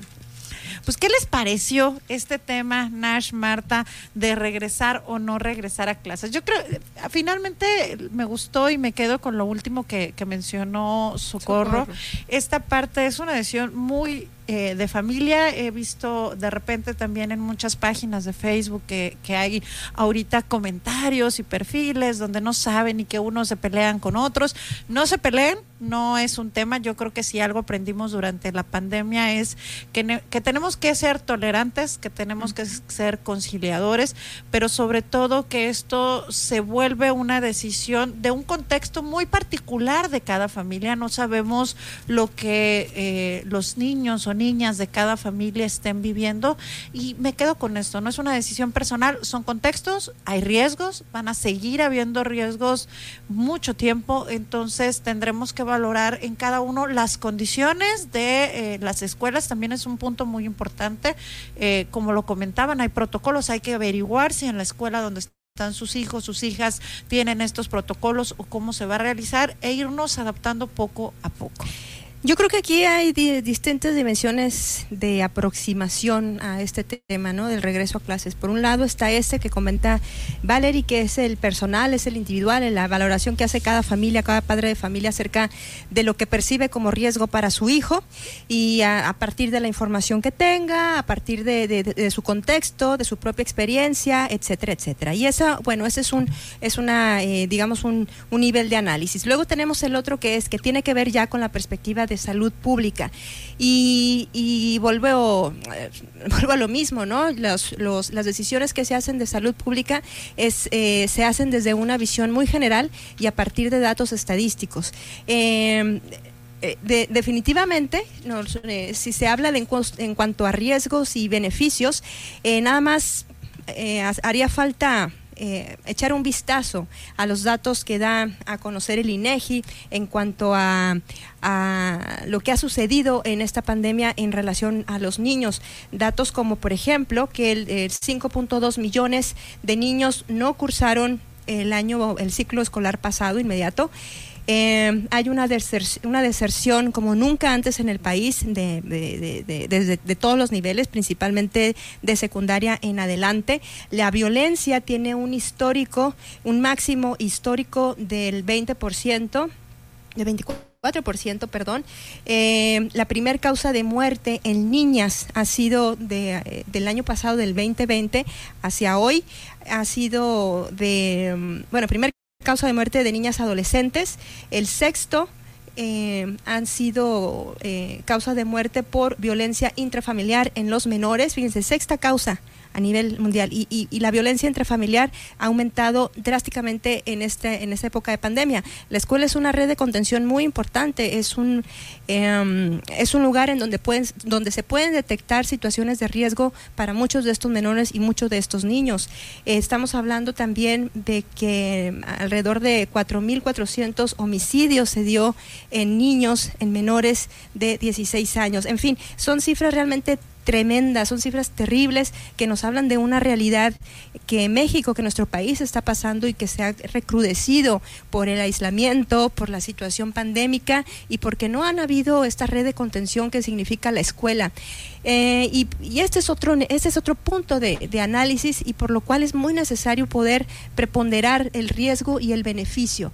Eh, a eso es a lo que yo me refería con nuestra plática con, con el doctor eh, Arnaut, que por cierto, mi respeto, no es excelente profesional y, y- y lo queremos y lo respetamos mucho. Eh, y en ese sentido, pues iba mi comentario, ¿no? En poder entender una perspectiva a nivel global para poder tomar las mejores decisiones en cuanto, en cuanto a un México eh, más abarcativo, porque desde nuestra realidad, de nuestro privilegio de la clase media, donde tenemos pues ya resuelto, la, resuelto las cosas ya básicas y en donde nuestros hijos se pueden dar el privilegio de tomar clases a distancia, pues no refleja la verdad, la verdadera condición de la mayoría de los mexicanos. Afortunadamente, la palabra clave en todas estas situaciones es voluntario voluntario. Creo que ahí tendría que terminar cualquier tipo de discusión. Y bueno, pues también otro de los temas que han, que han causado eh, pues mucho movimiento en cuanto a medios, en cuanto a opinión pública eh, a nivel internacional y que a nosotros nos atañe desde el punto de vista como mujeres, pues es la situación en Afganistán, ¿verdad? Sí, este, actualmente en Afganistán el, el régimen talibán está tomando eh, el gobierno. El presidente anterior que estaba este, en, el, en el país, que era eh, Ghani, pues salió el 15 de agosto del país, este, huyendo de esta de esta nueva toma de posesión del, del régimen talibán que ha avanzado en todo el país teniendo ya más del 75% de, de la toma de, de ciudades.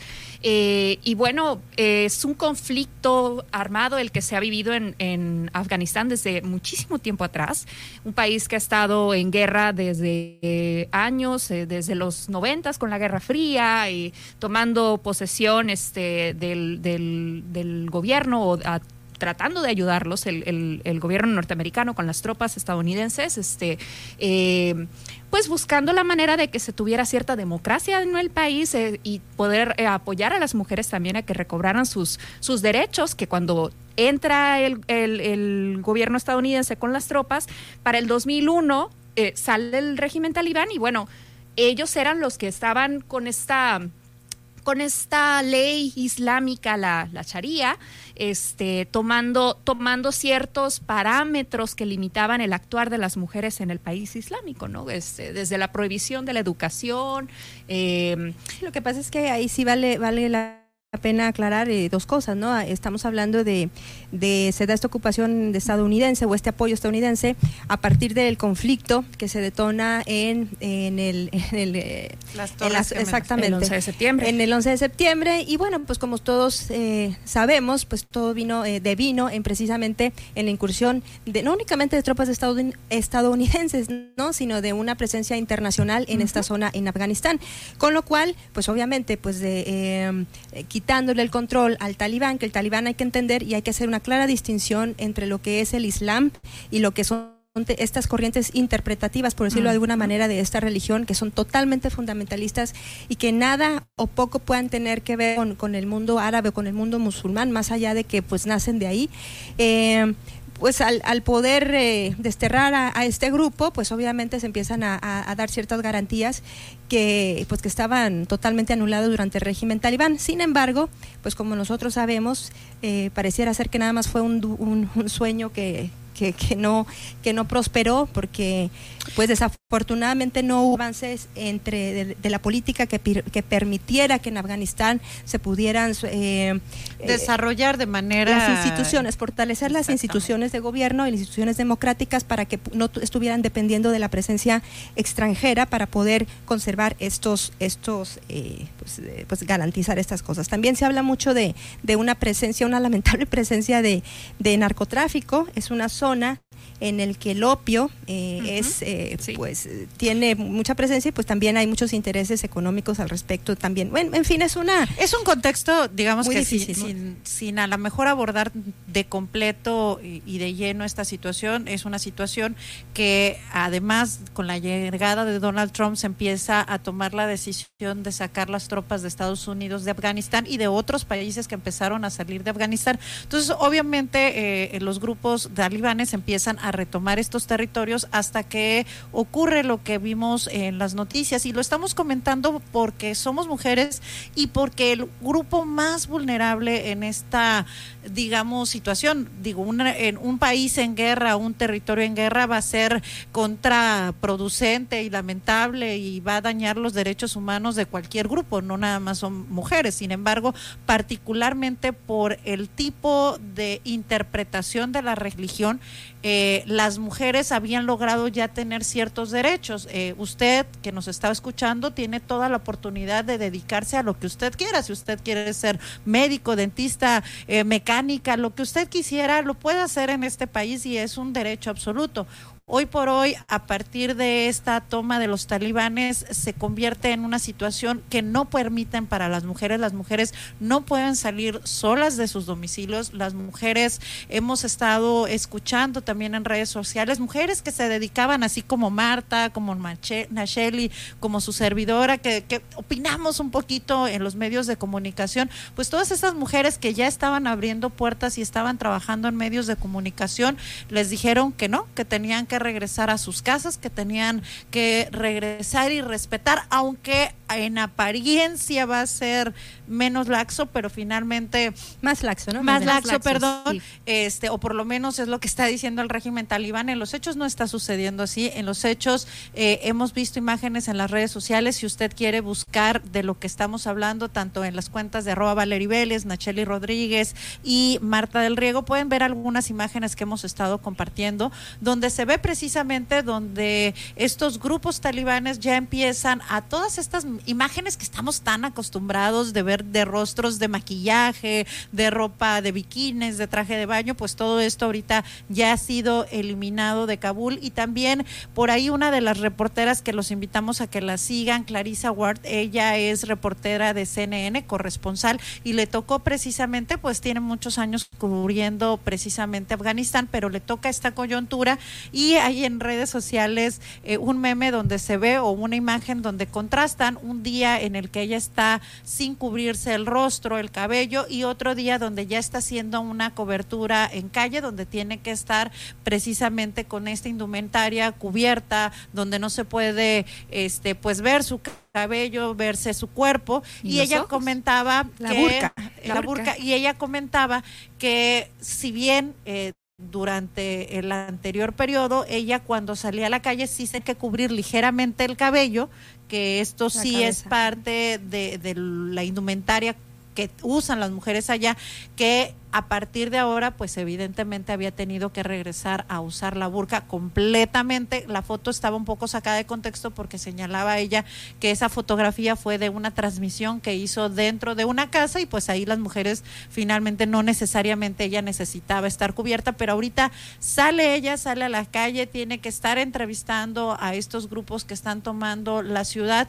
lo tiene que hacer con la burka, pero además de todo, pues tiene que salir de Afganistán. Ya una de las fotografías ahorita que están circulando redes sociales es precisamente dentro de uno de estos aviones de la Armada de Estados Unidos, donde se ve pues todo el sinnúmero de personas que están intentando salir o que están saliendo ya de, eh, de Kabul y que están intentando huir de este régimen. Lo dejamos a usted, busque, vea esta información, vea esta circunstancia, porque son contextos muy diferentes, muy complejos, pero sobre todo en los derechos que corresponden a las mujeres sí es un contexto completamente que no nos imaginamos. creo ¿no? que tres más información, ¿no? mi querida Sí, Ana? este, justo a partir de, eh, fue a partir de, de mayo que empezaron a salir las tropas de, de Estados Unidos de, de Afganistán. Y bueno, con eso fue que empezó a avanzar más el talibán, el régimen, a, a invadir los territorios y tomar la posesión, ¿no? Pero para el 11 de septiembre, eh, según lo ha dictaminado el presidente Biden, pues ya no va a haber tropas estadounidenses en el país afgano. Y este, pues sí, como comentabas tú, Valerie, eh, las mujeres que, todavía están en el país y que no han podido huir, eh, cada vez son menos vistas en las calles, eh, pero han salido incluso reporteras entrevistando a líderes de los del régimen, esto como una especie de, ¿cómo decir? Como mm, faramaya política, como, como, como una estrategia para decir el para régimen. lavar- para no es- lavar un poquito la cara del régimen talibán. Exacto, para decir no las estamos este, No es pa' tanto. dominando ni, ni, ni controlando, ¿no? Sí, las mujeres van a seguir teniendo presencia, pero la Sí, verdad. De hecho, de hecho están, eh, dicen que, que van a poder seguir trabajando Ajá, siempre y, y- y- cuando sea permitido, porque bueno, porque la ley supuestamente permite con ciertos trabajos y demás, pero pues sigue siguen habiendo algunas cosas muy muy básicas, ¿no? Por ejemplo, como decía, ¿no? Las, las mujeres no pueden salir sin la presencia de un hombre que tiene que ser de su familia, no pueden mostrar el tobillo, por ejemplo, la cabeza, el rostro, no pueden reír en voz alta, no pueden dar opiniones, no pueden, no- si van a ser atendidas, tienen que ser atendidas, por ejemplo, médicamente por otra mujer, eh, no pueden eh, tener puestos políticos, no pueden salir en medios de comunicación, en fin, una serie de, de situaciones. Pero pues por otro lado están queriendo, eh, inclusive el vocero, no sé si ustedes lo, lo vieron, el vocero de, de un- de uno de los voceros en, este régimen talibán estaba precisamente hablando y diciendo cuáles iban a ser las, las condiciones eh, distintas a lo que acontecía no antes del antes de, de- la toma eh,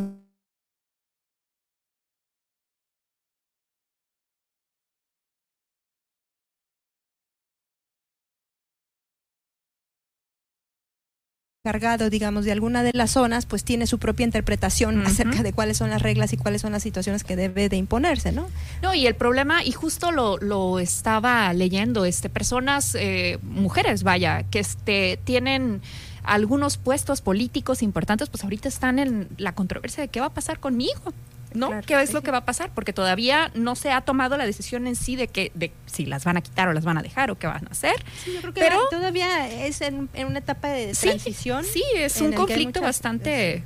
eh, Y yo creo ahí, a pesar de todas las libertades que se van a, a- bueno, que se que con este régimen y con la interpretación que este régimen tiene de la de la ley islámica, este, pues una una de las principales y que en, años anteriores en los que dominaba el régimen, este, afectaba a las mujeres, pues era la lapidación, la lapidación, los los los eh, latigazos, este, los matrimonios con menores de edad, este, porque justo la mujer era tomada en casa, re- re- ¿cómo decirlo? Eh, rehén. en su casa y la única posibilidad que tenía era un matrimonio, nada más con algunos de los líderes del talibán, niñas o, o adolescentes. Entonces, eh, pues veremos qué es lo que va a pasar y la atención internacional está puesta en este país y, y ya veremos qué, qué, qué- qué si- em, se verá reflejado, ¿no? En, en Sí, el y, y también va a ser interesante ver el costo político para Biden, ¿no? Sí. Porque pues han salido, eh, pues obviamente, ¿no? Sus detractores y el, el propio Trump, ¿no? El Trump Dicen-. Pero pues sí, curiosamente, siendo él uno de los artífices de, de- de esta salida, pero en fin. Es, es, es, curioso, fíjate, porque muchos dicen, no, que Trump fue el que le inició. No, no, no, no se nos olvide que Obama, Obama fue el primero. exacto. Obama fue el primero. Trump fue el que dijo, ya se va a hacer, pero por favor, talibanes, pórtense bien, ¿no? Eso, eso fue lo que dijo. Sí, ya, ya nos vamos, pero ustedes pórtense bien. y cuando los talibanes dijeron, no, pues siempre no. No, y es interesante seguir el, el rastro del dinero, quién financia a los es. talibanes, ¿no? Y, y- y desde- a partir de dónde se hacen estas negociaciones, porque realmente uno nunca sabe cuál es la mano que mece la cuna, ¿no? Y qué hay detrás de todos estos tipos Y de todo lo que va a quedar de armamento en ese país que van dejando atrás las tropas, ¿no? Así es, ¿no? Además, es el en manos de quién.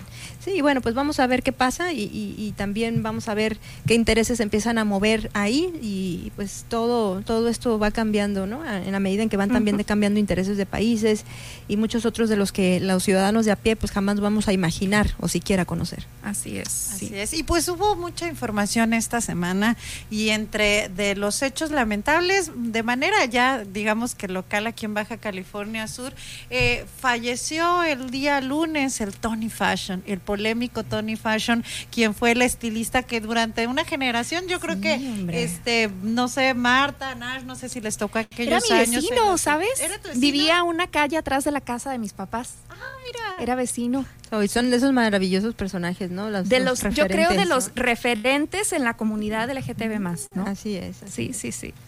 Sí, precisamente es, es de estas personas que son icónicas, que son una generación. Ya a lo mejor a nuestros hijos no, no, no les tocará, serán como cuentos eh, de los padres, ¿no? Desde yo me acuerdo cuando el Tony Fashion, y efectivamente el Tony Fashion fue un estilista que durante los ochentas, noventas fue muy famoso, fue muy polémico. Hasta pero además películas, todo- ¿no? O sea, ¿en Sí, serio? participó Sí, ¿no? en La Risa en Vacaciones. Pero en otra más, ¿no? Creo. en un No sé, yo la que así, estuve ¿no? viendo y ahí quienes nos estén escuchando en radio o que nos estén escuchando ahí por redes sociales y nos dicen a ver a lo mejor si estuvo en alguna otra película. El que vi porque de hecho le mando un saludo a Germán Medrano por ahí no, le, le- estuvieron ¿También salió en circulando- Risa en Vacaciones? No, no, le, le mandaron No el cuando estábamos dando la nota de su fallecimiento, eh, le pasaron pe- precisamente un corto, eh, bueno, el segmento donde participó en La Risa en Vacaciones. Ah, Y que por cierto rompió el corazón a muchos porque pues se descubrieron que todo era total y absolutamente actuado y falso, ¿no?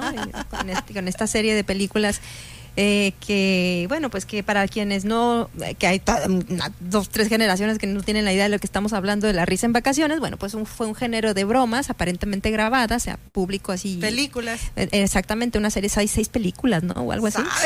que, que se grababan, empezaron, pues tuvieron mucho éxito. ¿Por qué? Porque eran tres actores que hacían bromas a la gente, ¿no? Una época oscura del cine mexicano. No, fueron un exitazo de taquilla y pues se hizo una serie de seis y cuando vinieron a grabar, vinieron a grabar aquí en Baja California Sur, a La Paz, a Los Cabos creo que también, pues entonces ya la gente descubrió pues que todas esas bromas aparentemente espontáneas pues estaban total y absolutamente fabricadas y, Ya perdió, armadas. perdió el encanto, claro. Oye, pero regresando al tema del Tony Fashion, pues la verdad que eh, es una historia triste porque fue una figura que estuvo en la cima y la verdad por cuestiones de adicciones, eh, problemas sociales, pues terminó en las calles, ¿no? Y, que por completa eh, indiferencia social, pues su historia quedó así, ¿no? Eh, yo voy a rescatar, miren, por aquí en el sudcaliforniano Hugo Fimbres hizo una pequeña reseña de su vida. Su nombre real era Marco Antonio Gutiérrez González y nació aquí en la ciudad de La Paz en 1965. Y efectivamente su, su local, su establecimiento de corte de cabello estaba en 5 de mayo y pues estaba allí en la planta alta y, y el salón fashion del Tony Fashion. Pero yo recuerdo todavía hace unos 5, escasos 5 años que eh, volvió a tener un local ahí por eh, Bellavista, por calle, enfrente de una escuela primaria, no recuerdo el nombre, esta Ciprés, es por esta zona de, de- de antes de llegar de Bellavista, Ruiz Cortines más o menos, esta zona. Y, eh, pero el problema es que yo creo que hubo muchos intentos en los que las personas trataron de ayudarle, pero también ya eh, debemos entender que una persona que llega a estos niveles de adicciones ya es muy difícil en algunos casos que pueda eh, pues retomar una vida o eh, digamos que cotidiana y sin esto y recaía nuevamente y pues bueno ya lo veíamos sobre todo en la zona de Soriana ahí con frecuenciamente se encontraba y pues bueno quienes se acuerden de él esperemos que tengan un muy buen recuerdo y ya lo demás queda para el en- anecdotario porque hay muchas anécdotas del Tony Fashion Sí, ya pasó, ¿no? A ser uno de los eh, personajes Sí, de la cultura sudcaliforniana. y paseando de, de unas adicciones a otras adicciones, pues hay una controversia con el tema de la marihuana en Baja California Sur, ¿no? Este, recordemos que el día 28 de junio de, de, este año, la Suprema Corte de Justicia despenalizó el uso lúdico de la marihuana. Eh, y bueno, a partir de entonces, cada estado es regente y, señor que decide sobre qué es lo que va a pasar en su, en su territorio, ¿no? Y en la cuestión de Baja California Sur, pues se cuentan con, creo que 19, 20 permisos que estaban pendientes de que se autorizara por parte de la COEPRIS eh, el uso lúdico de la marihuana y pues todavía no han sido aprobados o se ha negado el uso, entonces estamos en el pendiente de ver qué es lo que va a pasar qué va a pasar, ¿no? Y bueno, esto abre el, debate, ¿no? Infinito debate de la despenalización de las drogas y pues siempre este es el camino, ¿no? la entrada de, de, pues de este ¿cómo decirlo? Pues de, esta poner esos temas en la mesa. Exactamente. Y yo creo que más allá de estar a favor o en contra de lo que sea, ya el hecho de empezar a debatir ya es una, un gran avance porque creo yo que hay que entender una, eh, verlo desde una perspectiva como de, de, salud y nada, eh, quitarle muchos estigmas que no ayudan a la comprensión, por ejemplo de lo que pasa con las adicciones. Em, eh, la marihuana, más allá de que obviamente pues es, un, es una droga, también tiene muchos beneficios y yo creo que en el momento en que podemos empezar a, cambiar nuestra percepción acerca de, estas sustancias, pues vamos a poder aprovechar, en este caso, que, ya se han avanzado. También, obviamente, ya se permite la, la, tratamientos con, con eh, ¿cómo se llama? La sustancia activa, los cannabinoides. Ah, ajá. Eh, con marihuana y todo eso, pero pues ahora, ahora pues un paso más es, es el, permiso para, para lo lúdico, que pues ya se permitía, ¿no? Ya se permitía cierta, cierta cantidad personal, eh, no era, no, no, era, no era perseguido ni demás, pero bueno, un churrito. Un churrito, exactamente, un chubidui. Ese es el chubidui, ¿no? ¿no? sé. No sé. Tú, tú eres, tú sabes, tú eres la que sabe. No, a ver, Saúl, tienes más. Una baisa. Una baisa. No sé, estás ¿Qué? ¿Un qué? Un gallito. Un gallito. Ah, ya nos está señalando. O ah, oye, yo, yo, pensando que me estaba diciendo sí, que pensamos que estaba saludando a la cámara, pero no, no está saludando no, a la cámara, queridísimo Nos está mandando Qué goloso. Nos vamos a un corte, es muy breve, ya volvemos, estamos en la mesa. Con el sol, la luna y las estrellas, en el mar, todo es felicidad. Estás escuchando El Heraldo Radio. XHB CPZ FM en el 95.1 FM, transmitiendo con 25.000 watts de potencia desde Ignacio Allende 530, zona central, código postal 23.000, Plaza Allende L12, La Paz, Baja California Sur. Heraldo Radio La Paz, una estación de Heraldo Media Group.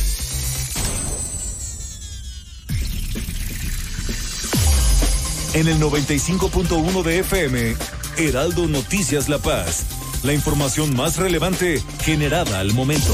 Germán Medrano te espera con lo más actual de La Paz, Baja California Sur, México y el mundo.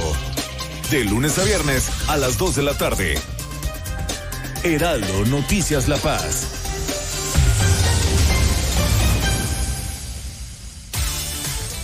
La revista del consumidor. Radio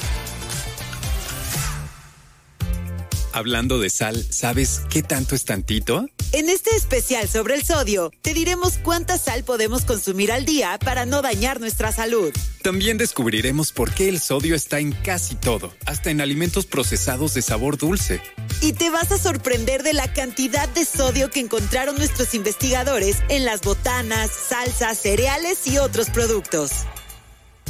Uno de cada cuatro adultos en México padece hipertensión arterial y alrededor de 40% de ellos no sabe que la tiene.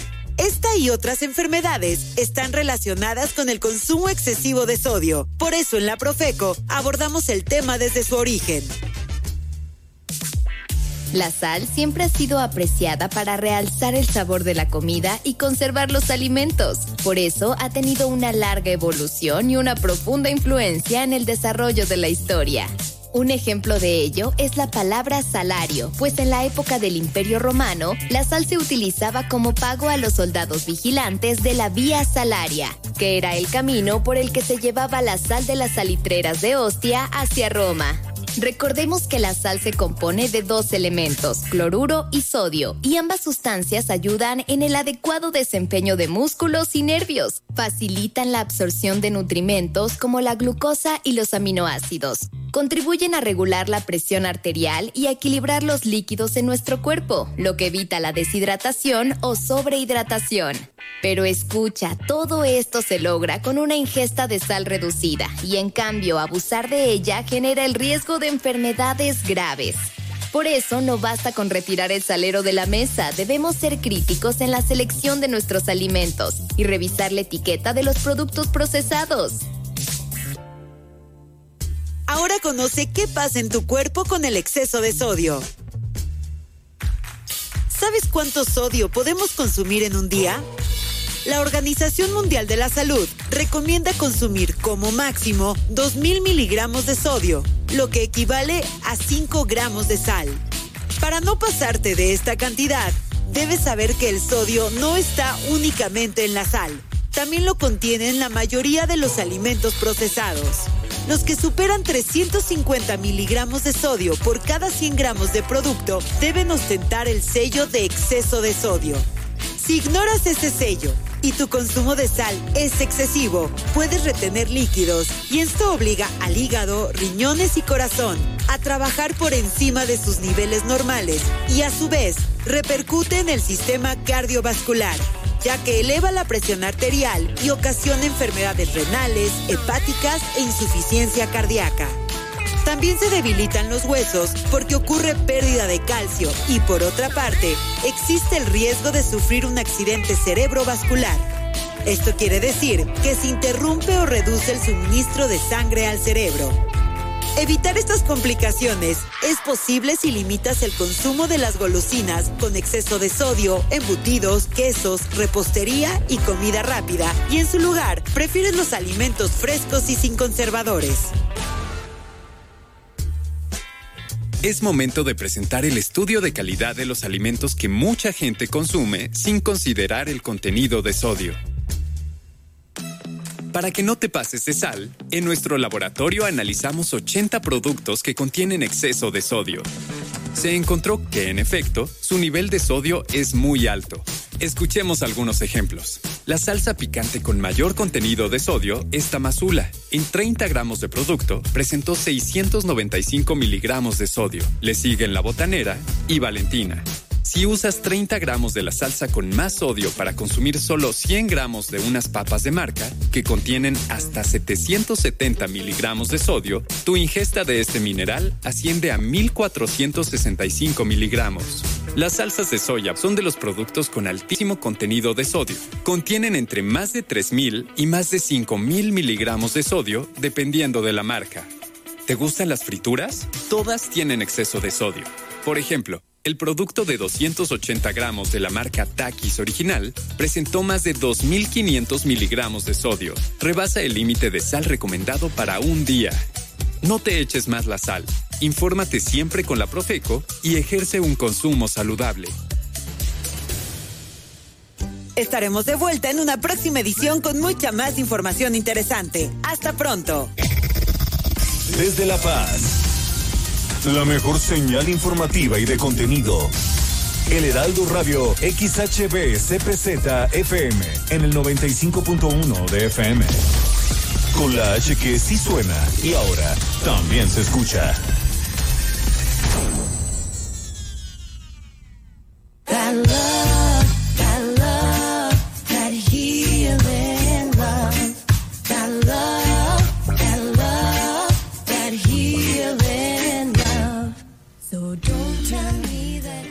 Pues hola de nuevo, estamos aquí en la mesa y este sabadito pues ya para iniciar oficialmente el fin de semana porque ya muchos salieron de trabajar, los que lamentablemente trabajan en sábado. Pues tenemos nada más y nada menos que Alejandra Moreno, que está aquí para deleitarnos con su preciosísima voz. Un gusto tenerte aquí, Alejandra. Gracias. Los aplausos de Saúl salen más bonitos. Los, los aplausos de salud de, de Saúl están un poco mejor que, que los míos, ¿no? Porque son más abundantes. Pero bueno, platícanos cómo ha sido para ti esta pandemia estar sin la posibilidad de tomar los escenarios como estás acostumbrada? Pues podría como verlo desde muchos enfoques, ay, puntos de vista. Pues no quedaba de otra más que apechugar, no quedaba de otra más que irle tanteando, ir sabiendo si era real o no desde el principio que, que du- se dudaba. Este, ¿cómo ha sido? Pues eso, por etapas. Eh, tuvimos la oportunidad de que cuando recién empezó hicimos un en vivo y eso fue una experiencia súper bonita. Tan bonita que lo hicimos entre él y yo que vivimos juntos, pues estamos tan juntitos, no se preocupen tanto, estamos con cubrebocas y todo.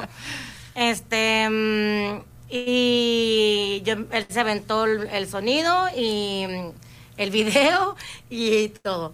Y yo me aventé como que la producción hasta de canapés y que el vinito de caja, pero que no se viera ahí lo raspado, porque no salíamos, no salíamos ni al súper. O sea, nosotros, cuando nos encerramos no teníamos cubrebocas. Él la primera vez se lanzó así como con un como con un trapo ahí envuelto cuando dijimos esto es en serio y ya estamos bien, bien encerrados.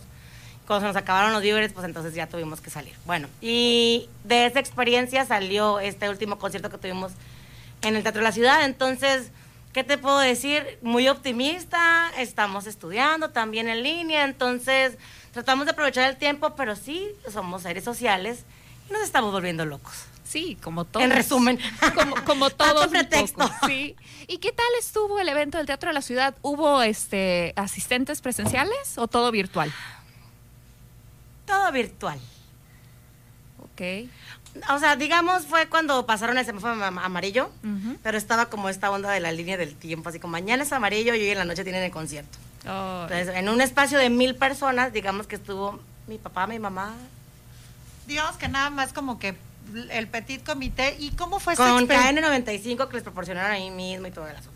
Y esta experiencia de tener este concierto ahí en el Teatro de la Ciudad, regresar a un espacio como el Teatro de la Ciudad, pero así, o sea, yo me imagino, finalmente eres artista, Néstor es músico, eh, eh, en- el arte es un poco sentir al público. ¿Cómo fue esta experiencia de no tener realmente el público, no? Tu papá y los mamá, digo, cuentan, saludos, pero no es lo mismo, ¿no? Mamá, tu mamá te tienen ahí en la cocina de su casa cantando, ¿no? No, este. ¿Qué te diré? Muy raro. Este. Más o menos nos estamos acostumbrando a esta onda de. Cuando uno está cantando, trae como. o actuando, o lo que sea que sea sobre un escenario, traes como una energía donde estás así como muy acá, ¿no? Bien intenso. Entonces, cuando termina, el aplauso como que contiene esta onda de la respiración y del aire y como la retroalimentación de esta energía que dice, sí, les gustó y la gente, uh, grita y esas cosas. O sea, al que quedar en completo silencio después de ah, quedar así, Ah, sí. no, es una sensación muy extraña. O sea, no sabes si cantaste bien o no cantaste bien. Mira, aquí le vamos a dar la bienvenida a Marta del Riego, que también este, nos está acompañando aquí en la mesa de Heraldo Radio La Paz. Y precisamente esto de, de no saber si realmente estuvo bueno, porque es esta Pues si les está gustando ¿no? más bien, ¿no? Porque digo, el gusto, el gusto se rompe en géneros. Claro. Y este, y a veces cuando tú estás muy emocionado con alguien que está tocando, a veces en algún lugar que dices, me sorprendió, está tan bien chida la, la banda, entonces yo le quiero hacer como más faramaya, porque yo también he estado de público y me encanta, soy bien groupie. Este, pues eso, e- eso va diciendo, no solo les gusta lo que estoy haciendo, sino que se está creando una energía, bien- ¿no? Platicas al Claro. siguiente día, no, sí, es una energía bien padre, y la van Ay, Dios mío santo. Y entonces este me emociona nomás de imaginármelo. Y entonces este, pues sí, como que es tu, tu termómetro de la propuesta que estás haciendo, porque muchas veces pues tocan todo más de lo mismo. Ay. Pero uno está como, como en la búsqueda también como de ir a funcionar esta canción. De hecho, por ejemplo, había una canción que lo dije en el concierto, pensé que no lo había dicho, pero lo dije, este, que no quería cantar, que no me gustaba, y dije, pensar que no quería cantarla, y no, o sea, cuando la canté estaba yo de mis favoritas, alucinando. No sé, es como parte de la naturaleza, el rechazo siempre lo desconocido. y pasa también con el material, ¿no? Tienes como, ah, si no me gusta a mí, no le va a gustar al público. Si yo no estoy convencida, pues van a sentir que yo, este, tiene que ser honesto, esta onda del artista y lo que quiere comunicar. Y no, muchas veces también tú te convences al mismo tiempo, ¿no? No sé. Me pasó eso y pues ya aprendí la lección, creo. Y pues bueno, no, yo creo que es sábado, es fin de semana. Quienes nos estén escuchando en el 95.1 de FM, que nos estén escuchando, mire, te invitamos porque te damos la bienvenida. Es la primera vez que estamos transmitiendo la mesa en vivo. Entonces tienen el honor de mandar saludos también, nos pueden ver a través de Saludos la mesa. a Kenia, que nos está viendo. Ay, muchas maestra de class jazz. Ojalá vuelvan rápido también a clases. Exactamente, son también de las actividades que han estado un tanto castigadas, pero les invitamos a que, ¿qué canción quieren cantar el día de hoy? Pues pensamos, ahí estamos platicando, oye, es que vamos a hacer la radio. Salgo del concierto, ¿no? Porque pues, a lo mejor mucha gente no lo alcanzó a ver, entonces... ¿Eh? La romantiquita primero, para que se vayan aflojando. Sí, para que aflojen rico, porque es fin de semana. Sí, no, va- vayan poniéndose como de modo. Yo que más quisiera que hacerle... mire, Hace mucho calor. que- Yo que no quiero hacer este ninguna apología de nada este que no sea sano para sus vidas, pero yo sí tengo mucho tiempo que que estoy muy restringida de todo. Bueno, entonces por lo menos vamos a escucharlos con una musiquita muy a gusto porque eh, eh, precisamente esta intención de este sábado en la mesa de Heraldo Radio era eso, ¿no? De relajarse porque entre que estamos en semáforo rojo, amarillo, verde, amarillo, verde, otra vez rojo, naranja, Ay, ya no mío, sabemos mío. entonces. Entonces lo que queremos es que precisamente nos acompañen, estén con nosotros. ¿Y cómo se llama la canción que van a cantar? Eh, ¿Cómo? No, no, no, la otra, la... Ay, Dios mío, me pusiste nerviosa. Qué, bu- qué bueno que me dijiste que tenías intención de tocar otra. La, la... Es que las dos son románticas, yo te confundí, perdón. Yo me comuniqué mal. ¿Cuál va a ser? Bueno, hay que cantar Desvelo, pues. Ok. Desvelo de amor. Ganó, ganó Néstor. Pues es no, que pues si ella estaba de modo, yo nada más tengo que cambiar de letra y se acabó.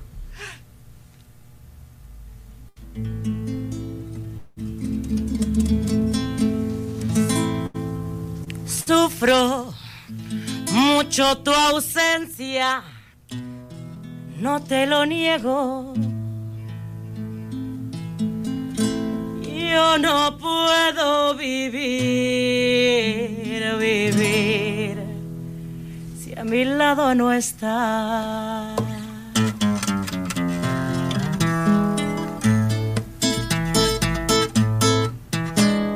Dicen que soy cobarde, que tengo miedo de perder tu cariño, de tus besos perder. No, no, no, no, y no, no, no, no comprenden que es mucho lo que te quiero. No puedo remediarlo. ¿Qué voy a hacer?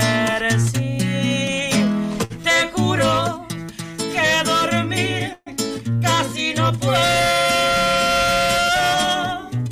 Mi vida es un martirio sin cesar.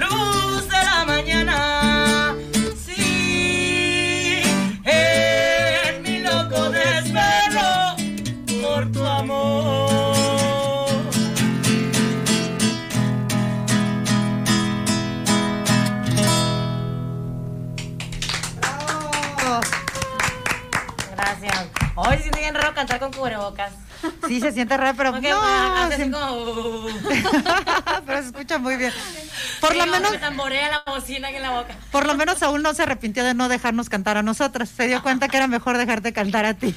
Bueno. Adelante sin micrófono, si ustedes. Ándale. Voy a decir la otra que no me acuerdo cómo se llama porque... La otra romántica, te, van, te manda saludos César Díaz Castro, eh, El pintor. El pintor, felicidades, que va a estar en Rusia, vas a estar en Rusia, debes de venir aquí a la mesa a platicarnos Sí, precisamente. Sí, qué elegancia, se va a ir más- bueno, sus cuadros. Mil. O se va a ir él, no sé, nos, tiene que platicar.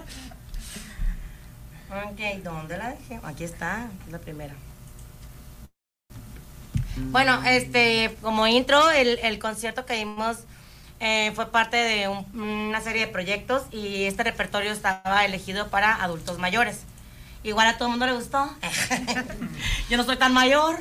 Entonces, por eso es, es como esta clase de boleritos y de cosas así como muy nostálgicas. Del amor y de nostalgia terminaban poniéndole al final porque pues las canciones se fueron dando así. Y esta canción es un vals peruano, para variar.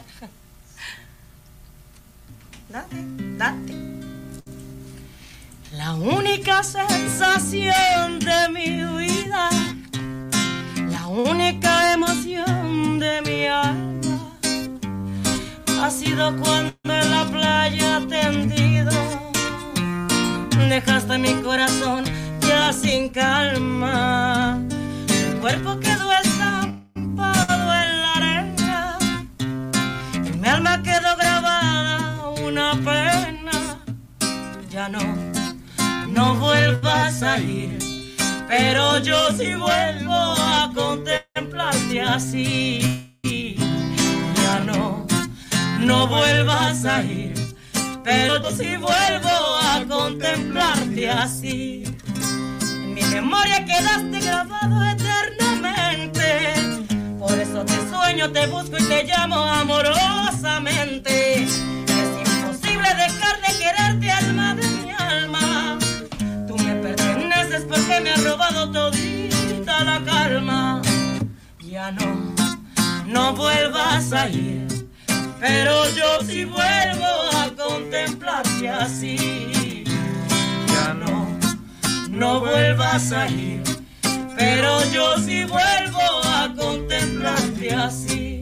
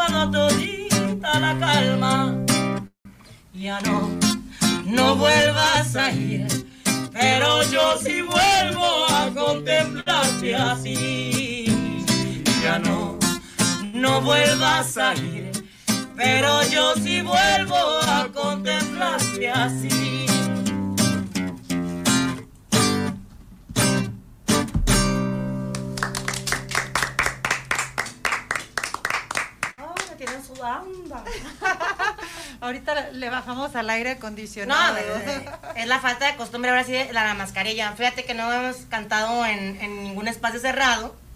Entonces, en el teatro, como quiera que sea, hay un buen espacio entre todo y lo que pudiera ser el público. Al final de cuentas, en algún momento de la, de la pandemia ha habido restaurantes y cosas así al aire libre. Entonces, pues sí, como que calculas que no. Pero sí cantar sí avienta mucho. avienta mucho, escupe. Néstor, también, digo, tú como músico que también has tenido esta experiencia, ¿ya te acostumbraste a estar eh, eh, con estos espacios restringidos o cómo se ha dado todo este trabajo ahora con el COVID? Pues mira, sinceramente yo soy norteño de corazón, yo me dedico a la música norteña, este, pero igual ha sido por etapas. A, ve- a veces, este, pues sí, uno la piensa para, para asistir a estos eventos, pero si en otra forma, pues la verdad es que no habría para comer, pues no. Entonces sí está de pensarse, y sí hay que equilibrar, pero sí muchísimo la cuestión del cuidado, sí, porque sí da miedo, la verdad es que esa parte es muy importante, pero también es importante trabajar, desde luego, pues no. Entonces ahí tanteándole el agua a los camotes, como dice la Alejandra. Sí, es que definitivamente todo el sector artístico también ha recibido bastantes golpes financieros, digamos, en esta cuestión, ¿no? Este, desde los creadores de teatro, eh, de música, todos eh, a nivel nacional, pues se les han cerrado los espacios para poder, este, eh, presentarse y, y alegrarnos. A, a lo menos lo, lo que han encontrado son los espacios virtuales y ah, gracias a eso muchos no hemos perdido la cordura, incluyéndome. Pero eh, bueno, sí ha sido un poco complicado, ¿no? Y como dices, pues se tienen que buscar alternativas porque precisamente es parte de la fuente de ingresos de muchas personas. Sí, no, es de sí. ingreso y de expresión y de todo. Así o sea, es, sí. Hay como muchas vías de donde lo quieras abordar, ¿no? Este, él, yo le decía, qué ganas de trabajar en lo que tú, porque todos los fines de semana tiene fiesta, que, o sea, Ah. qué padre, ¿verdad? No, estamos trabajando, pero y ya me, me toca así como que en festivales y cada más largo, ¿no? El, el tiempo entre una y otra. Pero es igual, o sea, te preparas igual, te gusta igual tocar, es tu ambiente. Entonces, golpea, aunque sea tu, fuente de ingresos única, o en mi caso no, pero igual, pues no, no, no es como una competencia, no estoy diciendo así como que le, duela más a él que a mí, pero sí, pues lo vivimos más o menos en, ese sentido, ¿no? O sea, si hay veces que dices bueno, está bien, dos, tres fines de semana hace años que no los pasaba en mi casa, incluso las festividades, Día de Madres o lo que sea, pues él, yo sé que siempre no voy a contar con él porque él siempre está tocando, ¿no? Es cuando mejor se pone la cosa. Claro. Entonces, pues sí, hemos pasado por las dos cosas de decir, ay, qué padre, pues gracias a que no se puede, es forzado, pues estás aquí, pero luego a veces dices, "Ay, ya no. Como Ya, que- ahora sí, ya, urge. A ver, otra, otra cancioncita, porque ya nos quedan nada más cuatro minutos de programa. Madre Santa. La de. Que habíamos dicho, de- solo me han dicho dos y le dije, ah, pues dos. ¿La de 80 veces? No. No, este. No, qué cansado. No, pues, ya no hemos cantado en radio aquí, estamos estrenando cámaras, ¿cómo crees? A ver. Algo Oye, de veras, ¿eh? Algo nuevo ¿Qué- nunca te has visto rápidamente. Qué maravilla que tenemos a ustedes para inaugurar la transmisión en vivo ahora por... No, no, se cae la cámara, pero...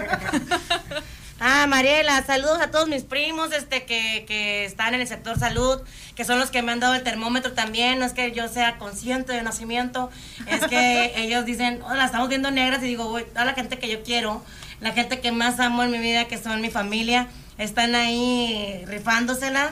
Desde siempre, desde que teníamos las dudas y no, y ahora que estamos medio convencidos y también, ah, siempre, siempre, muchas gracias, los amo, los adoro, los Moreno, Avaroa, y todos mis tíos y mis primos médicos que están ahí desde Los Cabos hasta, no sé, pues aquí en La Paz. Mariela, Berenice, todos, Moreno Avaroa, Moreno Tequida, Moreno Islas.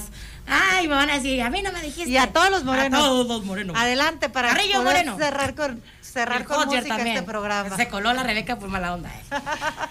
Todo, regresa. Ok, regresa fue parte del, del concierto. Ok.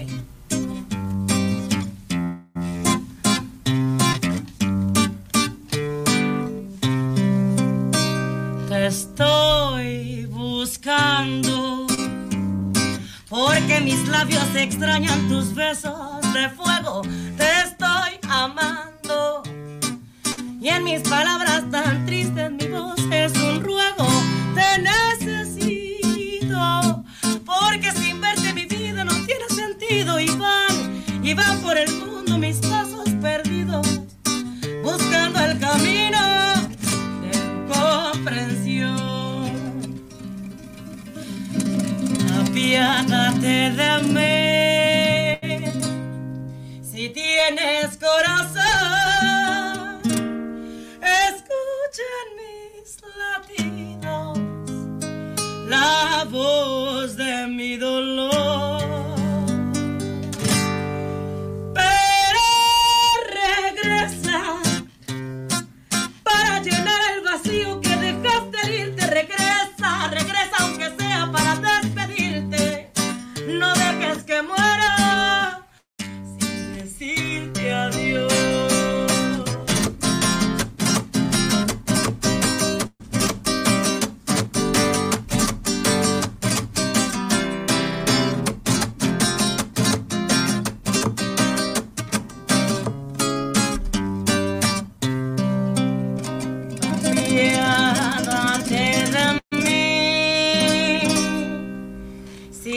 Tienes corazón.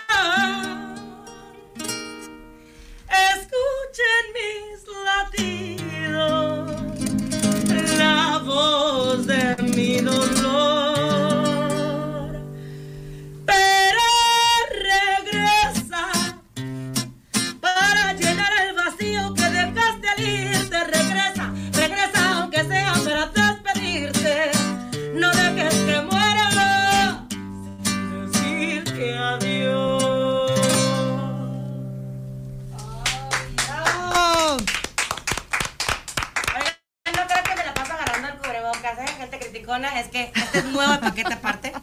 Pero cantando se, baja No, muy si nosotros aquí con los micrófonos de repente nos han dicho y de hecho ahorita nos dijeron, pónganse el cubrebocas, pero sí llega el momento que estás hablando tanto Porque rato siempre lo que, pero no había que cantado con cubrebocas. Pues. Muchísimas gracias, Néstor. Muchísimas gracias, Alejandra, por habernos acompañado en esta mesa de Heraldo Radio. Como siempre, es un privilegio escuchar tu voz. Muchas y bueno, gracias. la guitarra que te acompañó el día de hoy. Gracias. No es el guitarrista oficial también, ay, que la gente luego especula mucho. Este José Ángel Alvarado fue el que estuvo en el concierto, es un compañero súper virtuoso, lo queremos muchísimo. Un saludo a él. A, ¿Cómo se llama el acordeonista? Misael. Este, Y los dos que no sabían quiénes eran, ¿no? Este, el, el, el Ro- Rommel. Es que eran nuevos, este, Sí. ellos tocaban con nosotros por primera vez, lo que es Misael y Rommel. Pero un saludo también para ellos que están en la banda, bueno, nada más Rommel está en la banda del Estado. Entonces, este, gracias por acompañarnos en el concierto. Néstor es el bajista, por eso se aventó esas chicanadas, pero como les dije, lo hacemos porque estamos, vivimos juntos y se nos hace más fácil acudir hacia los eventos. Gracias. Pero fue maravilloso. Gracias. Gracias. ¿Cómo ustedes. explicaciones? Pues sí, porque la gente es muy especuladora. No, no, no. Hasta el mismo guitarrista es capaz de decir, oye, ¿por qué lo llevaste ahí, no a mí? Pues porque tú vives en otra casa, mijo. Tienes un bebé también, sé consciente. Aquí estamos en una mesa chiquita, pero estamos todos y todos con cubrebocas. Y finalmente, pues les agradecemos mucho, mucho que nos hayan acompañado, eh, Nacheli. Sí, un gusto haber estado aquí en la mesa y tener esta, este deleite con tu voz, con tu guitarra, y que estuvieran acompañándonos en esta primera transmisión a través de las redes sociales en vivo, por cámara, y que nos acompañen. Marta, que también anda por allá, asómate Martita. En los controles técnicos. Ahora también es camarógrafa. Marta, Marta. Ah, así es, recuerden, el próximo sábado vamos a estar de nueva cuenta a partir de las 5 de la tarde, de 5 a 7, como cada sábado en vivo a través del 95.1 FM, ¿verdad, chicos? Y les damos muchísimas gracias, Ale, muchísimas gracias, Gracias. Néstor, y muchas gracias a todas las personas que nos siguieron a través de nuestra página y redes sociales. Les recordamos, durante la semana vamos a estar subiendo los podcasts para que nos acompañen y puedan escuchar la voz de Alejandro, pueden escuchar también la opinión del doctor Emanuel Torres Arnap y también de la pedagoga Sosa- Socorro Soto. muchísimas gracias a todos, nos vemos la próxima semana en la mesa.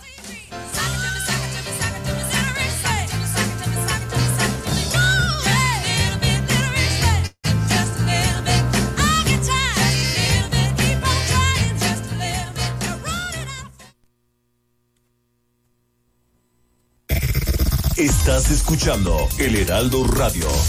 XHB CPZ FM en el 95.1 FM. Transmitiendo con 25.000 watts de potencia desde Ignacio.